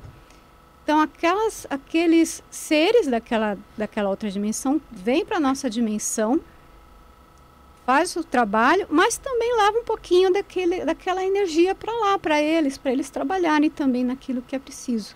Então, todos esses elementos não são à toa. A bebida que emana esse éter, que emana toda esse, essa energia, e o fumo também. E o fumo que é utilizado ali como um defumador portátil, né, como eu gosto de falar. E é uma erva também, como outra qualquer. Entendeu? Ô Karina, você também é médio de incorporação? Sou médio de incorporação. E como é que foi a primeira vez que você incorporou? Como é que você se sentiu? Você se deixou levar? Ah, não, a gente, a gente sempre fica com aquela pergunta, é meu ou é da minha cabeça? É meu ou da minha cabeça? a primeira, a primeira manifestação assim que eu tive é, consciência de que realmente não era eu, foi meu caboclo. Então, meu caboclo, com a minha mão, ele fez aquela seta característica, né? Que é apontar o dedo indicador. Eu falei, isso não parece ser eu, por que, que eu estou fazendo isso? Mas aos pouquinhos foi vindo, mas foi muito rápido. Inclusive, é, tive um desenvolvimento muito rápido, né? Por quê? Por conta que da, da, sei lá, do meu trabalho de dirigente, sei lá. E então para mim foi muito interessante, muito gostoso. Mas, mas também vinha aquelas perguntas: será que sou eu? Será que é o guia? Quem será que está acontecendo? Porque a minha mediunidade é muito consciente. Né? Mas às vezes eu falo assim: poxa, será que eu estou muito incorporada? Pouco incorporada? Não, estou incorporada, né? Mas eu gosto, às vezes, de fazer uns testes. Ah, eu quero olhar a hora. Eu quero olhar a hora. Meu guia não vira o rosto para olhar o relógio. Por exemplo, seria uma das coisas que acontece na minha incorporação. Então você fica consciente. Fico consciente. Mas não consegue controlar Os nada. movimentos, não. Não. Então, coisas que, que eu não faria, né? Eu por mim mesma, por exemplo, sair girando no terreiro dançando. Eu, Karina, não faria isso, assim, sem consciência quietinha ali, não. De uma, cara, uma personalidade um pouco mais tímida, apesar que eu tô falante agora, né? Filha de Oxóssi, tô falante. Mas você, você vê que não são suas coisas, que não é você falando, que vem ideias na sua cabeça que não são suas. Como é que eu sei disso? Não, deixa a entidade falar, deixa o guia falar, né? Ali a gente está como ponte, o guia tem que falar. E o médio às vezes fica é, teimando muito assim, ah não, acho que isso é coisa da minha cabeça. Não, é assim, é claro que a gente tem que ter uma racionalidade, a gente tem que ter também os nossos freios é, para não mistificar, não fantasiar, mas não pode ter tantas travas. Por quê? Porque senão a gente também atrapalha o trabalho deles, né, dos nossos guias. Você, Igor, ô, Igor, Igor, eu, sei que você também tem incorporação, né? E como é que você é, teve a primeira incorporação? Como é que você lidou com isso aí, Igor? Ah, cara, é, é muito, muito estranho, assim, mas é. Incorporava bastante tempo, assim, algumas entidades minhas. Mas os terreiros que eu passei, né, até chegar onde, onde estou hoje, sempre a entidade minha era des desafiava o dirigente da casa. Em algum sentido, você não pode estar tá fazendo. Você sabe que você não pode. Por que, que você está fazendo isso? Daqui isso aqui. Tira da sua mão. Eu já não tô em terra, tô falando isso aqui. Pra que, que você tá indo jogar carta? Pra que, que você tá indo jogar as pedrinhas? Então a entidade tava falando. E muitas vezes ela falava coisa. Ah, é? Vem aqui. Você não fala isso, isso, isso dele? Você não fez isso, isso, isso, isso, isso aqui? Causava mesmo. E geralmente era uma coisa meio complicada, porque ele apontava o dedo pro pai, pra mãe de santo e falava. E aí? Aí já era. Como, como que ia saber aquilo? Em tese não era pra saber, eu era novo de, de, de religião, não tinha como ter aquele conhecimento e não convivia com aquelas pessoas pra saber aquelas coisas. Mas é muito diferente. Eu vou, eu vou enganchar pra responder uma parte da pergunta aqui da Fabi Menezes.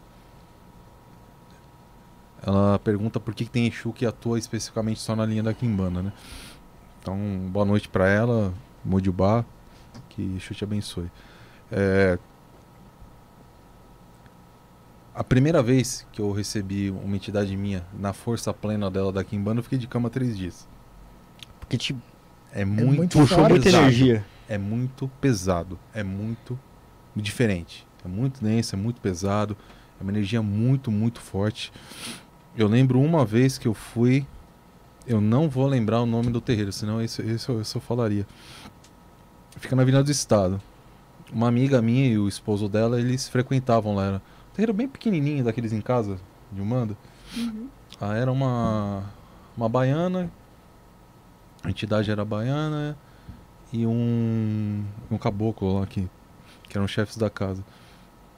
E ela me convidou para lá com o esposo dela. Eu, eu fui tranquilo. Fui o último a ser atendido. E fiquei uns 40 minutos incorporado, todo mundo virado em volta, tal, tal, tal. E aí acabou, foi embora, ficaram lá. Ela me ligou no dia seguinte e falou: Ó, é, o caboclo tal, não lembro o nome dele. Ele veio, ele parabenizou todo mundo pelo trabalho, mas o tipo de entidade que você carrega, você é bem-vindo para vir aqui quando você quiser. Mas a gente não tem como cuidar, como cultuar da maneira que precisa ser. É um outro tipo de energia. Você precisa procurar uma quimbanda, alguma coisa de- desse sentido. É uma outra egrégora. Então, quando a gente fala de entidades de quimbanda, geralmente são entidades que elas a natureza delas, a ação delas é uma ação mais pesada, como sei lá, uma tropa de choque. Sabe? Então, tudo que ela precisar para cumprir a missão, os elementos, a maneira de, de, de trabalhar, ela vai fazer. Ela tem essa liberdade de fazer. Então, a gente toma um certo cuidado quando a gente fala: ah, você precisa doutrinar a sua, a sua entidade. Eu tenho para mim que entidade não é retardada. né? No entanto, existe sempre um, um bom senso, porque a entidade é um ser independente. Ela é muito mais iluminada, ela é muito mais sábia, muito mais forte. Ela não tem a prisão da matéria. Então ela vê coisas, sabe coisas que você não vê. Lembra de coisas que você não lembra. né? Tem conhecimentos que você nunca imaginou que ia ter. E, recentemente eu fui visitar uma gira de, de Umbanda de, de Exu e Pombagira. Meu, Exu sabe como se comportar. Ele sabe o ambiente que ele tá. É, se você me convidar para ir na sua casa, na minha casa eu gosto de não tirar o tênis e ficar com o pé em cima do, do braço do sofá. Eu faria isso na sua casa? Ou tem uma outra regra lá? É diferente de eu estar na minha casa que eu estou mais à vontade. né? Hum, Nossa falange que a gente fala, a nossa egrégora, ela descende de coisas muito antigas. Então, se você pegar o meu sacerdote, sacerdote dele for fazendo a árvore genealógica, vai cair 20, 30 mil anos atrás num- numa tribo com um quimbandeiro, um tata quimbanda de uma tribo no meio da África. Então é muito tempo. É milenária essa egrégora. Tem ancestrais nossos iluminadíssimos, poderosíssimos, muito sábios. E isso traz muita responsabilidade. Porque ó a rapaziada que eu tenho que dar conta, prestar conta. Imagina essa galera olhando e falou: Por que, que você fez isso aí? Então é, é, é muita responsabilidade, mas tem entidades que. Vou dar um exemplo. Até utilizando a Umbanda. Você nunca vai ver um herê descer lá no umbral. Numa catacumba lamacenta, num abismo. Você não vai. Não é energia. Quem que vai descer? Um Exu extremamente pesado, uma pombagira extremamente pesada. Que tá adaptada àquele ambiente denso, a enxergar no escuro, a ver todo tipo de criatura grotesca, animalizada e não ter medo, pelo contrário, é temida. Então por isso que tem Exus e pombagiras que atuam somente na linhagem da Quimbanda, mas se eventualmente aparecer sem precisar estar com outras entidades, é lógico que sabem se portar, são entidades poderosíssimas. Claro que todo reino tem suas características. né? Se você pegar um uma seja qualquer Exu Pombagira mais ligado a um reino das almas, né, que é o reino da o reino da Calunga, ele não vai ser aquele Exu brincalhão de falar palavrão, de brincar, é um povo mais sério. Mais sério, né? É um povo mais comedido. É diferente se eu pegar um Exu de linha de encruzilhada. Da Ou- Calunga é aquelas do cemitério? É, Calunga Pequeno é um cemitério.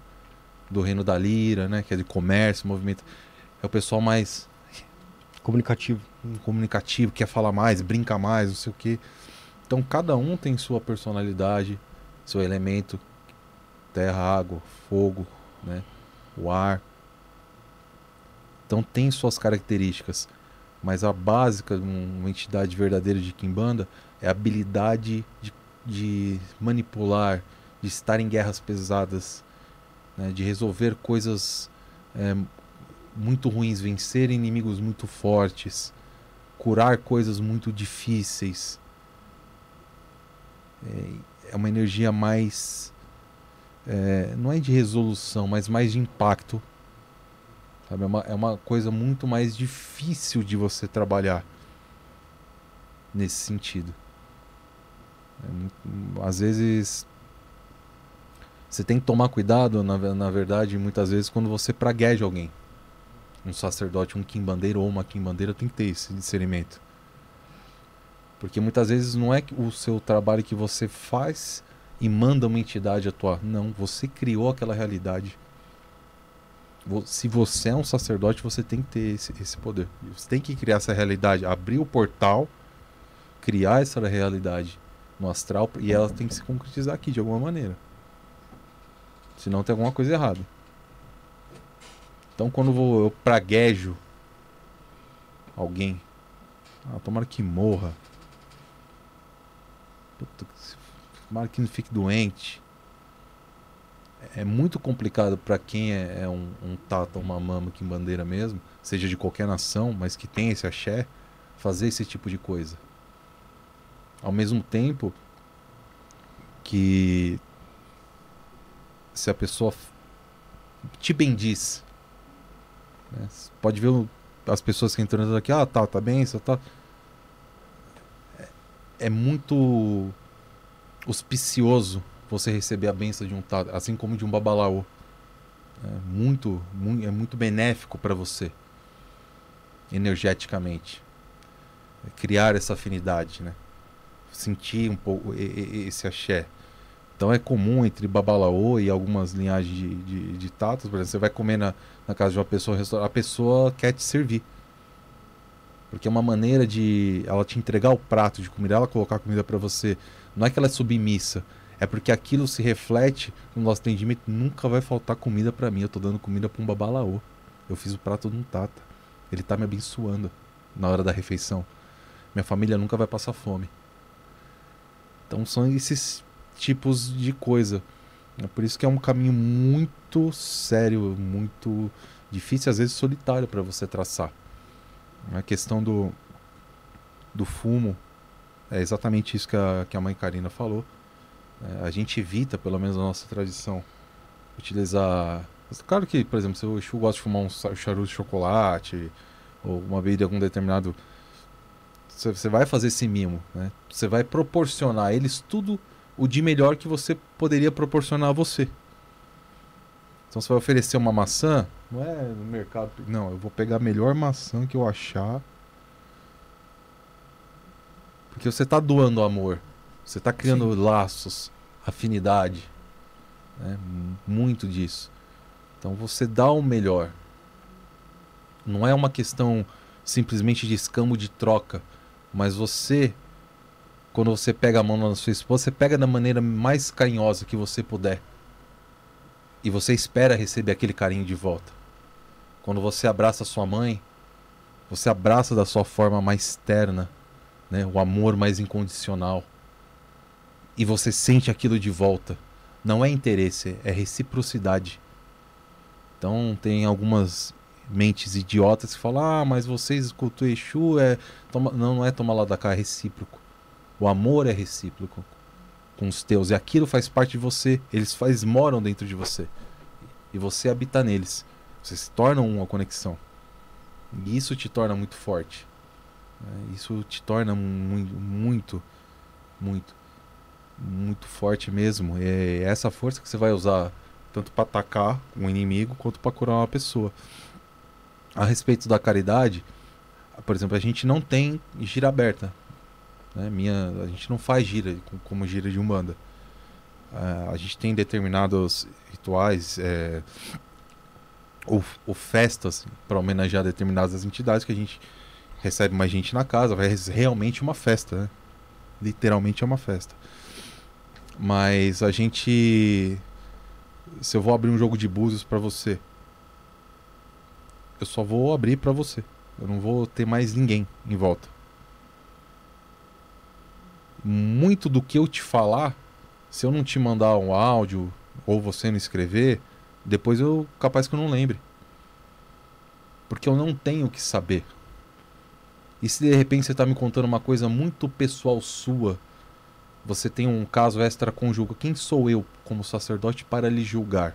Você está me procurando para te ajudar. É como confessionário. Então muita coisa não tem que ficar guardando para mim como eu jamais vou poder passar essa informação para alguém. Então muitas vezes eu não vou lembrar. Muitas vezes, como o Felipe e a Sara conversaram com o Exu, eu não lembro o que ele falou para eles.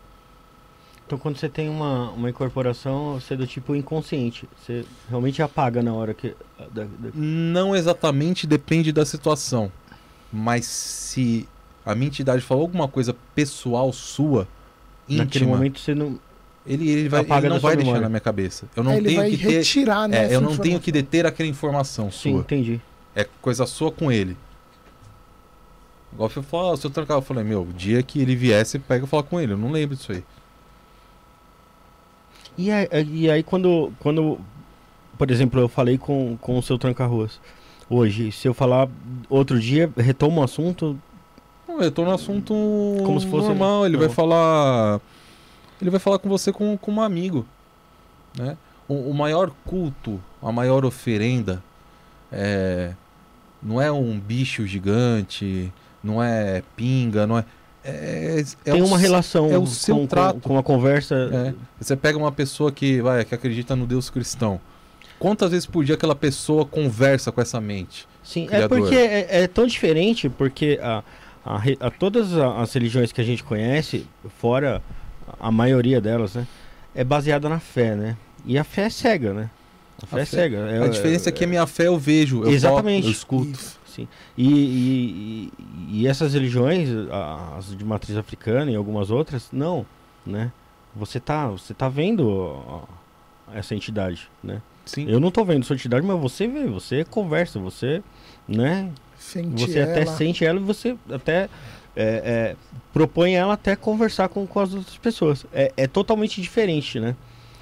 Então, é, é, muito mais fácil você acreditar do que fazer um cristão acreditar. Mas perceba que até nas religiões cristãs existe o orar em línguas, existe uh, as pessoas, como no filme Estigmata, recebem os estigmas, Sim. a fala, as lágrimas de sangue de não sei quem e etc. Tem todas as religiões têm esse, essa maneira de, de, de, digamos, materializar algo, densificar, na verdade, né? Porque a matéria nada mais é que energia condensada.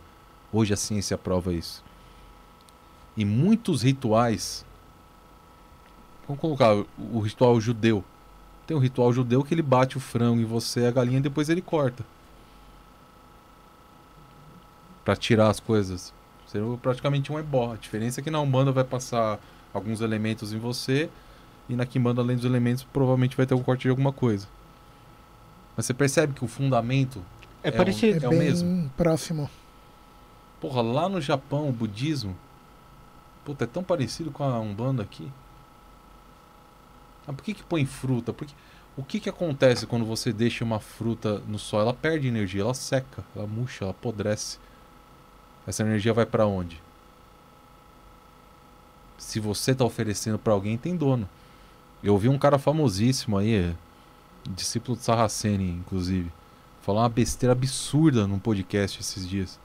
Ah, você quer livrar o seu estúdio aqui, ó? Vou fazer a mesma pergunta. Vamos pra- pra- Você quer livrar, purificar o estúdio? Pega uma garrafa de pinga, abre e põe ali atrás da porta. Como assim, cara? Você vai abrir uma garrafa de pinga para liberar energia de álcool, de caixa. Tá, você tá dando, oferecendo para quem isso aqui? Tem dono? Se não tiver dono, tá lá, vai pegar quem quer. Exatamente. Qualquer espírito bêbado de mendigo, de pedinte, qualquer coisa vai, vai vir voando. Vai vir- E aí você tá traindo o que aqui pra dentro? Energia de pobreza, briga, desgraça, perca. É diferente de eu chegar aqui e falar, ô Rafa, s- pra você eu trouxe isso aqui. Alguém que tá aqui que vai pegar, o Michael, alguém fala, ô Rafa, posso pegar um gole? Tem dono isso aqui. Sim, totalmente diferente. É a mesma coisa de acender vela em casa, né? Muita gente Pra não quem? acende vela em casa. Ah, não, não vou acender porque vai atrasar, vai, vai atrair espírito que está passando que precisa de luz. Se você não oferece aquela vela, não coloca ali é, aquela vela para oferece para um né? anjo da guarda, para um orixá, se não colocar a intenção, o dono daquela vela, realmente vai passar ali qualquer ser que esteja precisando de luz, vai ver aquela luz no planetéreo que vai voar ali. Aí fica ali instalado na casa da pessoa. Então, em vez de, de melhorar a energia, vai acabar piorando, né? Então, tudo que você vai oferecer, você tem que colocar realmente o dono, para quem você está oferecendo, é, o que, que você está querendo, um propósito, né? A gente fala que na, na Giro de Umbanda a gente tem que ter propósito, a gente tem que ter propósito na incorporação. Uma pessoa que está desenvolvendo, ela tem que ter um propósito, não, não é ali uma simples... Senão vira balada. É, vira balada, É, Né? Vira um baile à fantasia. Uhum. baila fantasia, todo mundo tá ali, bebe, fuma e pronto. Vai, vai ser qualquer coisa, uma balada, mas não vai ser uma, um ritual religioso, né? Com um propósito, né? Pro sagrado. Falando em propósito, é, bem lembrado, é, que está sendo muito usado hoje em dia a ayahuasca, né, Igor? Você falou da ayahuasca aquela hora lá, né? E tem a ayahuasca, o cogumelo, tem vários enteógenos aí que a gente conhece hoje em dia aí. É, o que, que vocês acham disso aí? Como que está sendo usado tão amplamente hoje em dia? Vocês veem como benéfico? Como é que vocês veem isso aí? Eu não vejo com bons olhos. Eu acho que 99% das pessoas não sabem o que estão fazendo, estão usando de forma recreativa, não sabe o princípio, para que, que serve, para onde vai, com o que, que você vai se conectar. E o problema é se você se conectar com alguma coisa que você não sabe quebrar essa conexão depois. Sabe-se lá com o quê? A ayahuasca tem que ter um cuidado absurdo. Porque di- digo nesse sentido apenas. Eu acho ela pior, mais perigosa. Porque ela não vai conec- eh, te conectar a algo externo, ela vai te conectar com o que está dentro de você. E quase ninguém está preparado para olhar para dentro de si. Sim. E aí é uma viagem terrível para muita gente. Aí é uma viagem absurda para muita gente. Muitos desse, dessas ervas é, que pajés na pagelança, os juremeiros né, usavam, elas te conectam com forças da natureza. E essas forças da natureza que a gente a gente romantiza muito as coisas, né? Então, às vezes a gen- a gente fala do Maurixá que chamou Oxum, ah, é a doce, a mãezona, a chorona. Oxum é temida na temida demais na África, ela é rancorosa, ela é orgulhosa, ela é devastadora, ela é vingativa. A gente tem mania de romantizar as coisas. A gente mexe com Não é lindo você estar vendo o, o, o mar e tem uma tempestade de, de raios. Olha que luzes maravilhosas. Aquilo é destruidor. Aquilo muda, mexe com o eixo magnético do planeta. Não, o ser humano não está preparado para isso. Muitos deles não estão. Então tem gente que tem que estar tá na pré-escola assim, não pode. Não pode ter habilitação de carro para dirigir no meio das pessoas. Vai fazer besteira.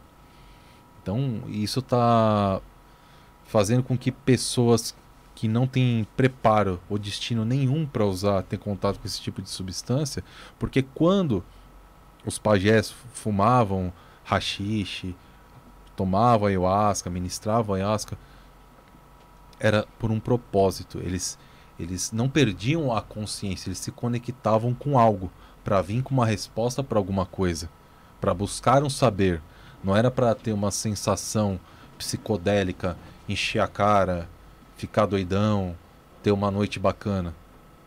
Isso não foi feito para ser usado desta forma. Né? É, uma arma de fogo não foi feita para tirar a vida de, um, de uma pessoa por nada, por uma birra pessoal sua, como um tenente da PM fez. Ela foi feita para proteger a vida das pessoas. Um veículo, um carro, ele não foi feito para matar pessoas nas ruas. Ele foi feito para beneficiar as pessoas, para locomover as pessoas, para economizar tempo, energia.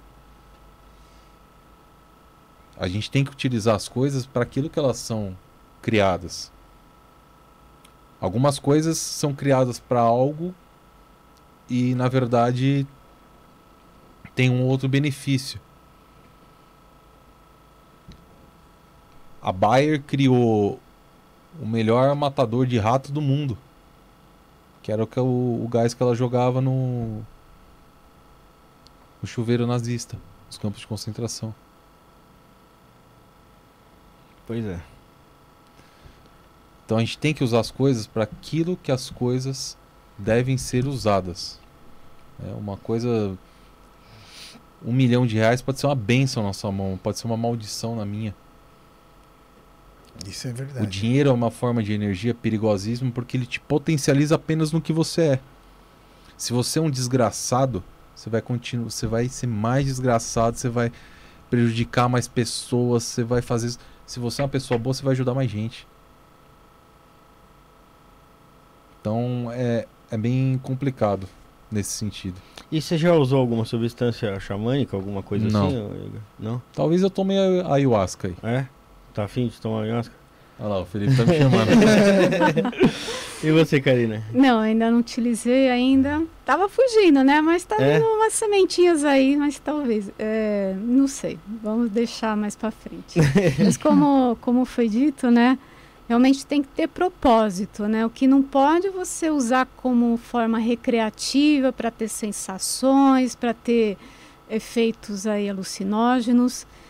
Tem que ter propósito. Se, vo- se não, a- realmente a pessoa vai ter uma viagem para dentro de si e aquilo como é que fica depois? Quais são os efeitos psicológicos? O que, que vai ocasionar na personalidade dessa pessoa? Porque tudo que a gente mexe dentro do nosso inconsciente vai alterar alguma coisa. Então tem que ser feito com muita responsabilidade. Propósito, ideal, é, objetivo. Qual o objetivo de estar utilizando aquilo? É, além, além do uso recreativo que, que não é benéfico para a pessoa, o uso constante também pode ser como muleta. Né? A pessoa, em vez de estar ali, não, eu, eu, eu fiz o uso, agora vou partir para, é, para o entendimento daquilo que me foi mostrado, vou, vou seguir um certo caminho, mas não, eu já vou, atropelo, já pego outra, já vou entrando em outra consagração. Pelo menos isso que, que conversando com pessoas próximas me falam, realmente não pode ser usado como muleta. Mas, a meu ver, é uma quebra é, da, da, da, daquela barreira né, da consciência para inconsciência. Então, a, pe- a pessoa mergulha na inconsciência muito profundamente e ela tem que estar preparada para tudo aquilo que vai ver, né? Porque vai ver ela mesma e vai ver seus sombras, seus medos e tudo aquilo que está lá dentro.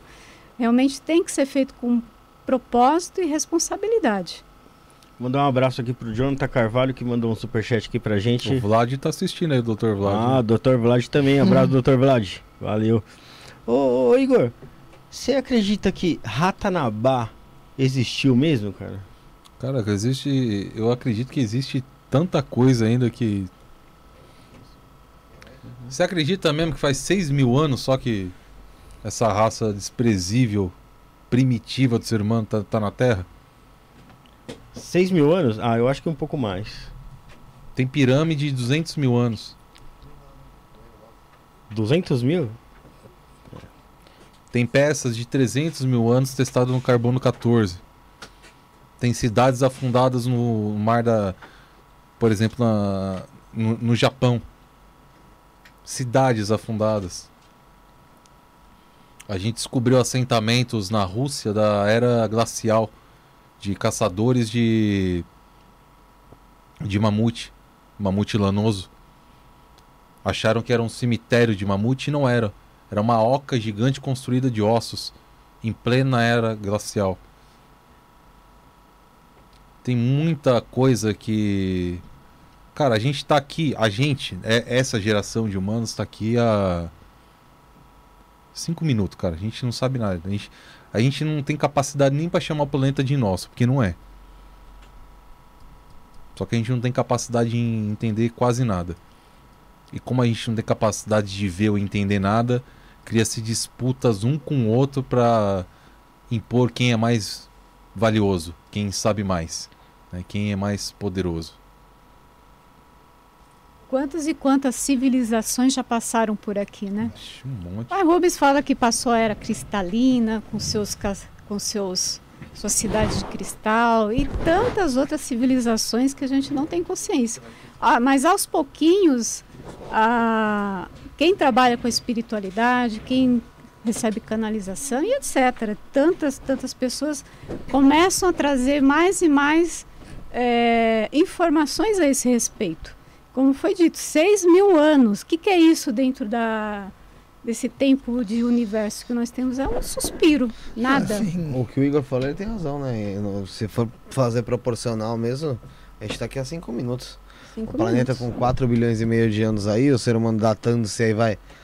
Mas, ser humano, eu digo, a espécie, assim, uns 180 mil anos atrás, mais ou menos. É o quê? Porra nenhuma.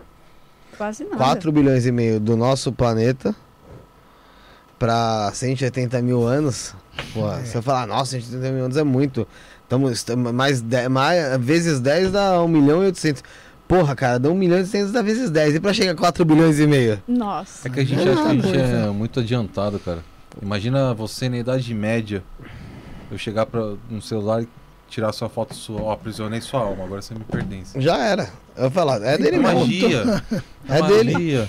É. Magia é só uma tecnologia que a gente não conhece, é só manipulação de energia, cara. Nada mais que isso. Não, mas isso eu falei com o Fagundes, o, o Antônio, Augu- Antônio Augusto Fagundes Filho, que escreveu o livro dos demônios, né? Ele. Falei, tá, a gente tá falando sobre bruxaria, eu falei justamente isso pra ele. Falei, cara, pra mim, bruxaria, quem mexe, sabe. Quem, todo, mundo, todo mundo mexe com energia, pra falar a verdade.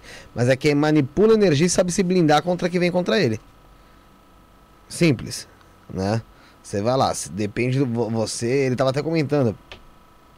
Se você ficar lá pra uma pessoa todo dia, pensando, cara, você foi chifrado por, pela, pela, pela tua mina com o cara, e você fica todo dia lá falando que quer que o cara morra, quer que, um, que aquele cara morra atropelado por um ônibus, que ele morra atropelado. Depois de um tempo o cara morre atropelado por um ônibus, a culpa é tua? Você não foi você que atropelou, mas o que você emanou pra ele? O que Que tipo- emanou, né? É Que magia. tipo Tipo É magia, energia é magia, magia mental. Né? É uma magia mental. É um tipo de magia. Magia natural, né? Eles chamam às vezes de magia natural. Existe também o trabalho que eles fazem, lógico, com outros elementos da natureza, tava lá fora, não ouvi direito, mas vocês falaram sobre isso. Tudo que tá na Terra aqui, querendo ou não, f- se trabalha assim como magia. Tudo a gente usa pra, pra alguma coisa pra ter a ver com espiritualidade. TV mesmo. Lembra quando na TV o pessoal ficava fazendo transcomunicação? sim. Até hoje muita gente usa TV como transcomunicação. Espiritual. Eu não sei qual que é a opinião de vocês em relação a isso, né? Porque eu sei que dentro de religiões, algumas religiões tratam esse tema de investigação paranormal, alguma coisa do tipo, como algo meio que eh, afasta um pouco do, da, da, da parte religiosa. Mas eu não sei, eu não sei como vocês uh, Enxerga? pensam isso. Eu acho que é possível rolar. Tudo é onda, cara. Tudo é onda de energia. né? É. Planck, em 1899, já fez o experimento da dupla fenda. A gente já sabe que o átomo se divide, deixa franjas de energia e vira matéria de novo. A gente já. já meu, 1899, cara. A gente já sabe disso tudo. Com quantas ondas de rádio, televisão, celular, internet estão passando pela gente agora? Quantos trilhões de neutrinos estão levando 8 minutos do núcleo do Sol para atravessar a gente agora? Ah, pois é. bilhões. Quantos laboratórios são feitos para captar neutrinos no fundo de montanhas? Para dar a sorte de um neutrino bater. Que a gente achava que o menor partícula da matéria é o átomo. E óbvio que não é. Nunca foi. Mas, ô, Igor, mas você enxerga um mundo espiritual como, mano? Tipo, você acha, enxerga um mundo espiritual parecido com aquele nosso lar do, do, do lado do espiritismo? É... Eu acho que essa parte de nosso lar, esse tipo de energia, né, de cidadela, é muito mais para, digamos, para a turma, para falange da, da mãe Karina. Ah, Pelo menos a para mim o que, eu, o que me identifica é uma coisa muito mais é, impactante no sentido de, de confronto. É, é- é mais primitivo, você acha? Não, eu Não? acho que é mais especializado em uma área e a energia dela é mais especializada em outra. Mas você acha que existe uma, uma parada do tipo, vamos supor, ela tem uma. é, apesar de ser matriz africana, ela tem uma, uma ideologia quanto à vida ou quanto ao pós-morte, né? É que é Pós-vida, muito, na verdade. muito próxima, muitos elementos do cristianismo, né? Sim. Eu, eu- Sim. a, a gente não tem isso. A gente não tem isso. Então, é, você acha que, vamos supor, pra você que tem uma visão diferente, pra ela que tem uma outra, uma outra visão, é, no pós-vida, melhor em vez de falar pós-morte, no pós-vida, você crê que você vá pra um lugar que tenha mais a ver com o que você tem na, tem Ah, na não sua, tem criado, e ela pra um outro local onde Não, ela não, tem. Mas não, não- não, não tem como não ser. Você atrai aquilo que você emana. Você é produto de um meio. Eu tenho um- uma egrégora, eu pertenço a uma egrégora. Você pertence a algum lugar, você veio de algum lugar. Né? Você não, não tem como você manter um, um surdo mudo num, num show de rock. A não ser que seja um Beethoven, que era surdo e compunha, mas Sim, mas, ah, eu- não condiz mas fora da curva. não condiz, né? Não dá pra eu colocar um um soldado todo equipado pra guerra no deserto dentro de um, de um hospital com ela pra cuidar de doentes que estão precisando de cuidado pra tomar uma sopa na boca. Realmente é, é diferente. A gente costuma falar na Umbanda que quando a gente morrer, a gente quer ir para o Anda. que é como a cidadela, né? Como o nosso lar, alguma coisa assim nesse sentido. É, Mas a gente Israel, né? Celestial, É.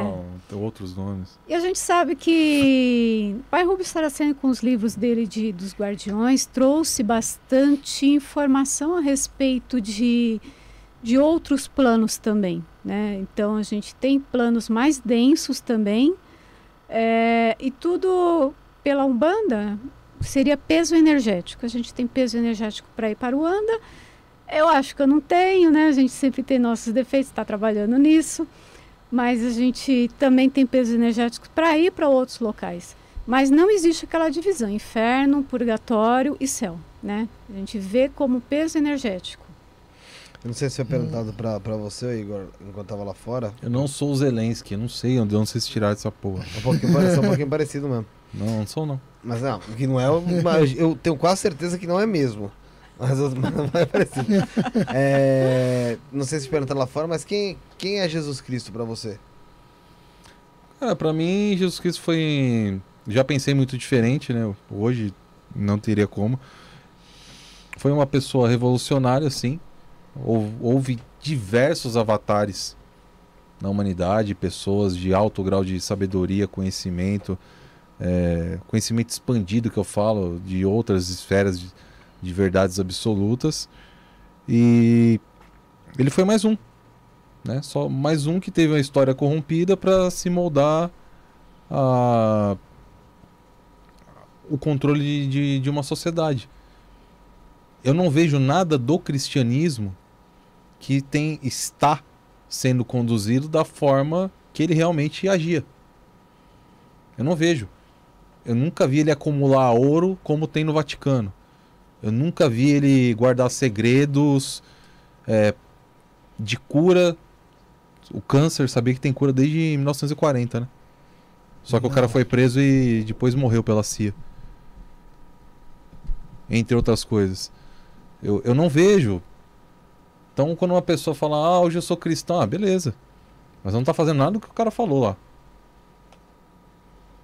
Uhum. O cara não tinha propriedade de nada. Aliás, ele nem cuidava, que ele tinha o tesoureiro. ele- E isso é uma hipocrisia, na verdade, porque Judas era o tesoureiro. Ele tinha que alimentar aquelas pessoas, ele tinha que comprar, ele tinha que caminhar, ele tinha que, que vestir. Só que ele não cuidava disso, porque ele não tinha pego, alguém cuidava pra ele. Então, pensa assim, cara. Você tá em cima de um de uma película. Tem um oceano embaixo. Mas tudo que você vê de bonito, de ouro, você quer colocar pra dentro de você. Você tem Uhum. medo que quando passar de novo a outra pessoa pegou. Meu, você vai afundar, cara. Você vai afundar. Então acho que tem muita coisa obscura na igreja católica ou na igreja evangélica, enfim, no cristianismo, na forma que é pregado, né?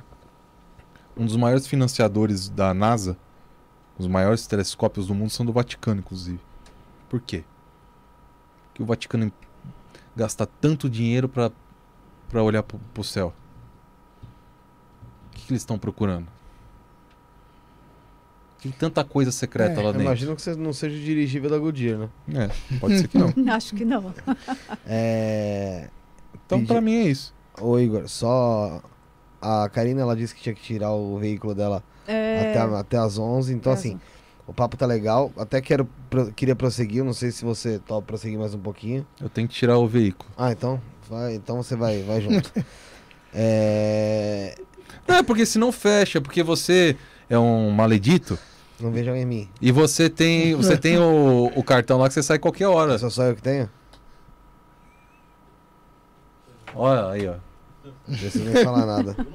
O, o José nem precisava porque ele vem de Velotrol e ele tem cartão. O, José- o Rafael não tem. Tá até reclamando ali atrás. Peço pra ele falar com os e-mails que eu mandei. Eu não, eu não tenho muito mais o que fazer, não sei que eu mate alguém. Aí eu tenho a caderninha aqui. Mudou já faz uns 15 programas, ô José. É... Explica o ritual aqui, ô, ô Voz. O Igor já até conhece, né? Acabou- acabou- acabar Eu com só falar, a gente acabou começando um pouco mais tarde, porque era pra. Era a Tandara Cacheta que vinha aqui hoje. Graças ao bom Deus, ou quem que você quer que eu agradeça, ô Igor? Pode agradecer seu Tranca-Rua das Almas, Dona Maria Padilha. Maria Padilha, você que agradeça quem? Olorum, Como? Olorum, que é Deus. Eles vieram aqui, estão aqui conosco hoje, teve esse papo legal. E o nosso querido William Voz de Galinha vai passar aí as coordenadas para depois o Rafael voltar para fechar. Na verdade, o Igor até já conhece bem como é que é. Esqueceu explicar um. Já esqueceu, Igor? É, vou acabar falando um pouquinho pros dois. É, todo final de programa a gente pede pra vocês deixarem uma mensagem aqui Vocês nós. não, né? Geralmente convidado. Eles não estão todos os sinais de programas aqui, não. Vocês, eu digo no sentido dos dois. Não, não, mas eles não. Tá bom, vai lá, vai. Você entendeu o que eu. Aí, deixa- vocês vão colocar a hashtag, o número do programa que vocês estão participando, a data de hoje e deixar uma mensagem pra nós. Que aí, no futuro, a gente vai fazer um programa especial pra Isso. relembrar esses, Tem? todo- todos esses momentos e pessoas que passaram aqui. Tem seguro? Não, não Parece. tranquilo. Ô, o churrasco do programa 100, cadê? De 200, né? Não, do 100. O do 100. Não, não era do 100. Do 100 não ia fazer. Ia. Ia fazer do 200. Do 100. Ia fazer do 100, Rafael? Ia. Churrasco? Falou. Uhum. É, especial 100. Ia ter o 200 mesmo, isso é verdade. Só que, meu, eu tô com Ai, muito coloca. cansado. Pra falar a real, eu falei, quando bater 100 mil, eu leio tudo. Aí eu faço o churrascão. Mas vai dormir. Vai dormir bem. O cansaço. Preciso dormir bem, viu, mano? Porque eu te falar que hoje. Você, me, você resolve bem por mim hoje, viu? Você, você pode parar de rezar por mim, viu, Igor? Dessa maneira que você tá rezando, pelo amor de Deus. Tá, não tá indo legal, não. Eu vou rezar pro Rafa. Reza pro Rafa, vamos ver se vai funcionar. Porque aí a gente já sai. Hoje deu certo. Hoje dia foi, bem legal. Você foi bom pra você hoje? Só, só deu merda? Ah, tem problema, Rafael. As coisas vão- melhorar. Se, se, se tudo Se der já certo. tá ruim, a tendência é não piorar, né? Então tá- tem que olhar o lado bom. É, verdade. Você... E a voz dele? O que, que você achou, Igor, da voz desse Você acha que parece voz de galinha, cara? Os caras ca casquetou que saiu. Não que você corre o risco de pôr no porta-mala hoje. Você é Ó, vê se tem mais Rafael. pergunta aí, dá tempo de responder, ó. Bom, vamos lá. É, o Ian Butarello. Se possível, fale um pouco sobre as diversas roupagens das quais as entidades se utilizam para se manifestarem. É verdade, querido. Me fala sobre isso. Qual das roupagens? Você tá falando da roupagem física? Acho que é a de- roupagem física mesmo. Cara, é. Depende da, da falange, da, da, da entidade. né? Depende da energia da, da- da- da entidade, depende do, do, do reino que ela é. né? Um, um médico não usa um branco. É. né? Um, um soldado Usa- geralmente usa, usa, usa farda preta, né? Um soldado de elite, tem outro. Um juiz não usa uma, uma toga preta. Então cada vestimenta tem a ver, assim como as ferramentas que a entidade Presidiário, trabalha. Preto. É, ou não tem Acho que dedo. eu não É gostei. normal. Não, não quis dizer isso. Não foi isso que eu quis dizer. Pelo amor de Deus, não me bota nessa, não. Não, não, não, não, não. Eu falei branco e preto, irmão, metralha, porra. Ah, Nossa senhora. que era de Você achou que eu tava time. falando do Santos? Não, pensei que era do Corinthians. Mas por que, que você ligou ao Corinthians? Nem pensei nisso. Oi, que bom! Nossa, que Ai, loucura. fui eu. Ele aqui é o Santos, que loucura. Nossa, me desculpa os Santistas aí. Essa hora já tá todos dormindo. Ó, É, e pra você, o que, que você tem pra falar sobre essas roupagens que as entidades utilizam pra se manifestar, Karina? Pra fechar essa última pergunta aí do Ian Butarello. Acho que faz parte do arquétipo, né? Então, cada, cada entidade precisa a característica do seu arquétipo. Então, a pombagira precisa da saia ali para girar, na baiana também. Cada, cada entidade vai trazendo arquétipo, mas aquele arquétipo é mais para provar para o médio e para o consulente que ele está ali presente do que para ela mesma. Entendeu? Então, Entendi. Seria mais isso. Além de tudo, nós temos socialmente as roupas que trazem as suas eh, características, seus símbolos. Então, além de, do arquétipo, também é uma forma de simbologia pra gente também. Entendi. Ô Igor, quanto à mensagem que você deixou aqui, é, da próxima vez que você vier aqui, você me lembra só de eu recortar ou, ou tirar uma foto da última que você mandou? é porque Porque sempre é a mesma. a mesma mensagem, exatamente. Sempre vai ser. É, eu li essa aí e falei, porra, não é possível, eu tô voltando o tempo. Deixa eu só dar um toque aqui, gente. Que quando começou a live, o, o Maicon tava com problema de conexão, né, Maicon? Deu um problema de conexão e acabei não falando, não- acabou não pegando direito aí o, o papo sobre a Horizon Investimentos, tá? Então, eu vou, ter- eu vou falar novamente sobre isso, tá bom? É, é, o recado é pro pessoal que tem o dinheiro guardado aí, de novo, embaixo do colchão, fica deixando o dinheiro guardado e não investe, é, esperando aí não sei o que acontecer.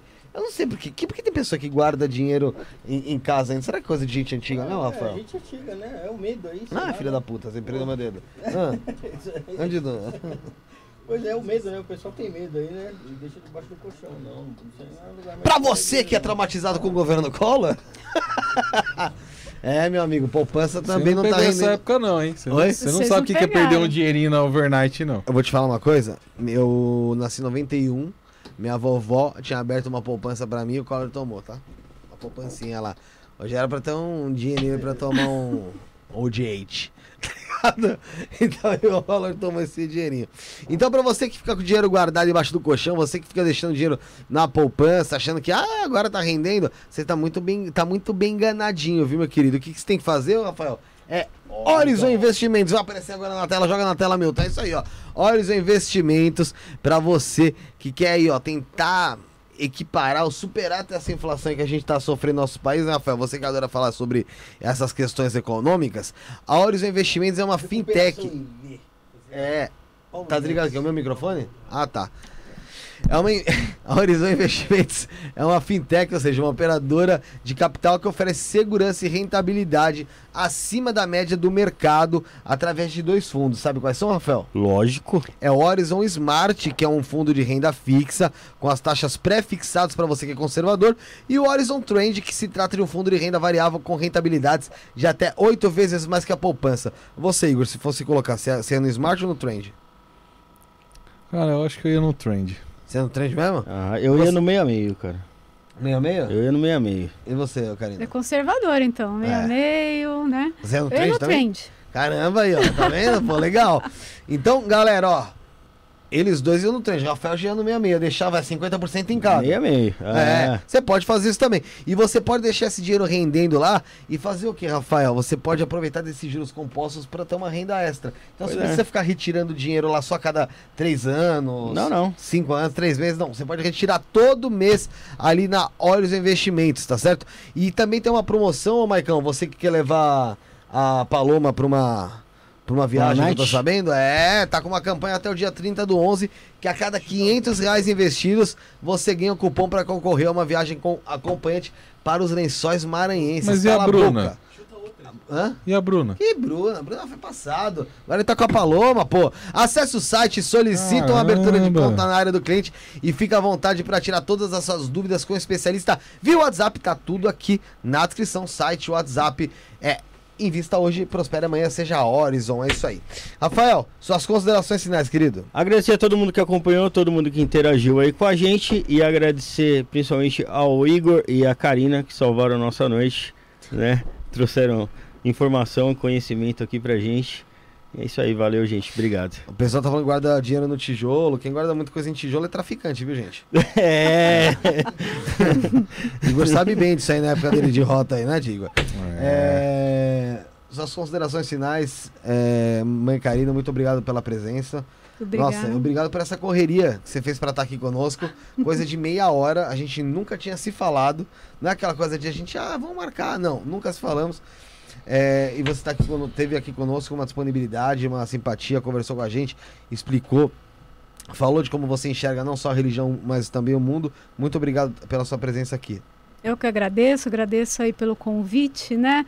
Eu que estava tava on- ontem mesmo conversando com meu primo, ah, como será que é um podcast? E hoje eu tô aqui, de repente, assim, no susto, topei, tô aqui. É Agradeço louco. muitíssimo, muito obrigada. Obrigado. Igor, vá merda. Tô brincando.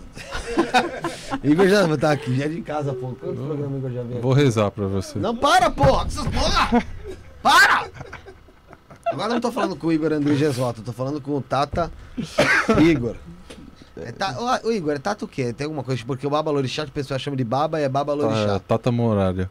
Tata o quê? Muralha. Tata Muralha? Muralha ou Muralha? Muralha. Hã? Muralha, de Com- muro. Tata Muralha. Ah, entendi. Achei que era Tata Lorixá, acredita? Não, tem nada a Eu ver. achava, falando, porque aí tá, eu Baba é um pouco, Tata é um pouco assim. Não, tem nada a ver, é região Não. diferente. Então, tá- então, agradecer ao Tata Muralha, Axé. Igor Andrige, pela presença, obrigado por estar aqui também, obrigado pelo corre que você fez, que eu sei que você também estava numa correria aí. Tem o pessoal aí meio abafado no teu carro. E agradecer por você estar aqui conosco, mano. Obrigado, irmão. Meu axé, obrigado, que Chu abençoe. Amanhã a gente tá aí, vai fazer uma, uma homenagem, um programa específico às 19h30 pro nosso multicampeão mundial aí, o brasileiro que foi morto por um mais um, um desgraçado um danoninho que saiu do, do Barro Branco. E acho que é uma das diferenças que a gente tem um pouco da Umbanda, pelo menos pra mim, como eu pratico a minha Kimbanda. Eu acho que esse tipo de pessoa não merece perdão, né? Então tem que pagar, se possível de forma perpétua. O... Então amanhã, 7h30, você vai começar? 19h30. 19h30, amanhã você entra no canal Igor Andrige. Vai ter lá o Papo de Praça, tá? Porque às vezes o pessoal procura como Papo de Praça, mas teu canal tá como Igor Andrige. Mas procura lá Igor Andrige, igual tá no título aí, você vai achar o canal dele. Se inscreve lá, tem um Papo de Praça. Amanhã, 7h30 da noite. Até que horas que vai, Igor? Pelo amor de Deus? Olha, Michael, eu não sei se vai, vai passar das 11, porque. Ah, Igor, ah, merda. Ó, ga- Pô, tá passando das 11 aqui ele não reclama? Filhão, Dom 10h57 já era pra ele ter metido o pé. Passou 5 minutos ali com a menina do Tizouquinho ali, teve que pôr o Cinco Josiel. minutos? Tá vendo, né, Vânia? O programa durou 5 horas e meia, caraca. Como você Ué, vai um fazer cinco assunto- minutos? tinha Não, assunto. assunto que tinha pra mais 3 horas ali. Três e meia da manhã. Mas amanhã, amanhã, amanhã, amanhã, amanhã acabando o programa, vai ter uns negócios aqui de novo. Vai ter uns negócios? Ah, Brincando, é. Vamos arrumar as coisas aqui. É, obrigado a todo mundo que acompanhou.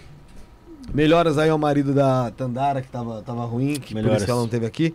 É, você já falou, você já deu as suas considerações Já. finais? Quer dar suas considerações finais, bebê? Vem aqui. Vai logo, filho. Você, você... Não, quem quer não? Para. Ô, Gap, gatinho. Queria agra- agradecer todo mundo que acompanhou. Não se esquece de, de se inscrever no canal. Procura as redes sociais dos dois convidados também. Obrigado vocês por terem vindo. Foi um papo muito interessante. Obrigado, que eu Eu agradeço. acredito que deve ter trazido muita sabedoria para muitas pessoas aí que acompanham. Obrigado. Muito Obrigado. Ó, agradecer, desculpa aí, ó. Pessoal, a Fabi, o Gil, a Cedraz, o Braçal de Bike, Braçal de bike. Gilberto, o William, todo mundo que me segue aí, que falaram que eu montei, montei uma seita na internet, mas não é, que eu, eu sou verdadeiro com as pessoas, não faço igual alguns amigos do, do Felipe aí. Quer falar de merda? Vai, começa. Vai no canal do Gado, que ela tem strume, tem os caralho tudo lá. O pessoal vende até bosta lá. No facada seca? Não. Não, é, eu tô Então falando, de, vamos. tô falando de programa, não tô falando de programeco.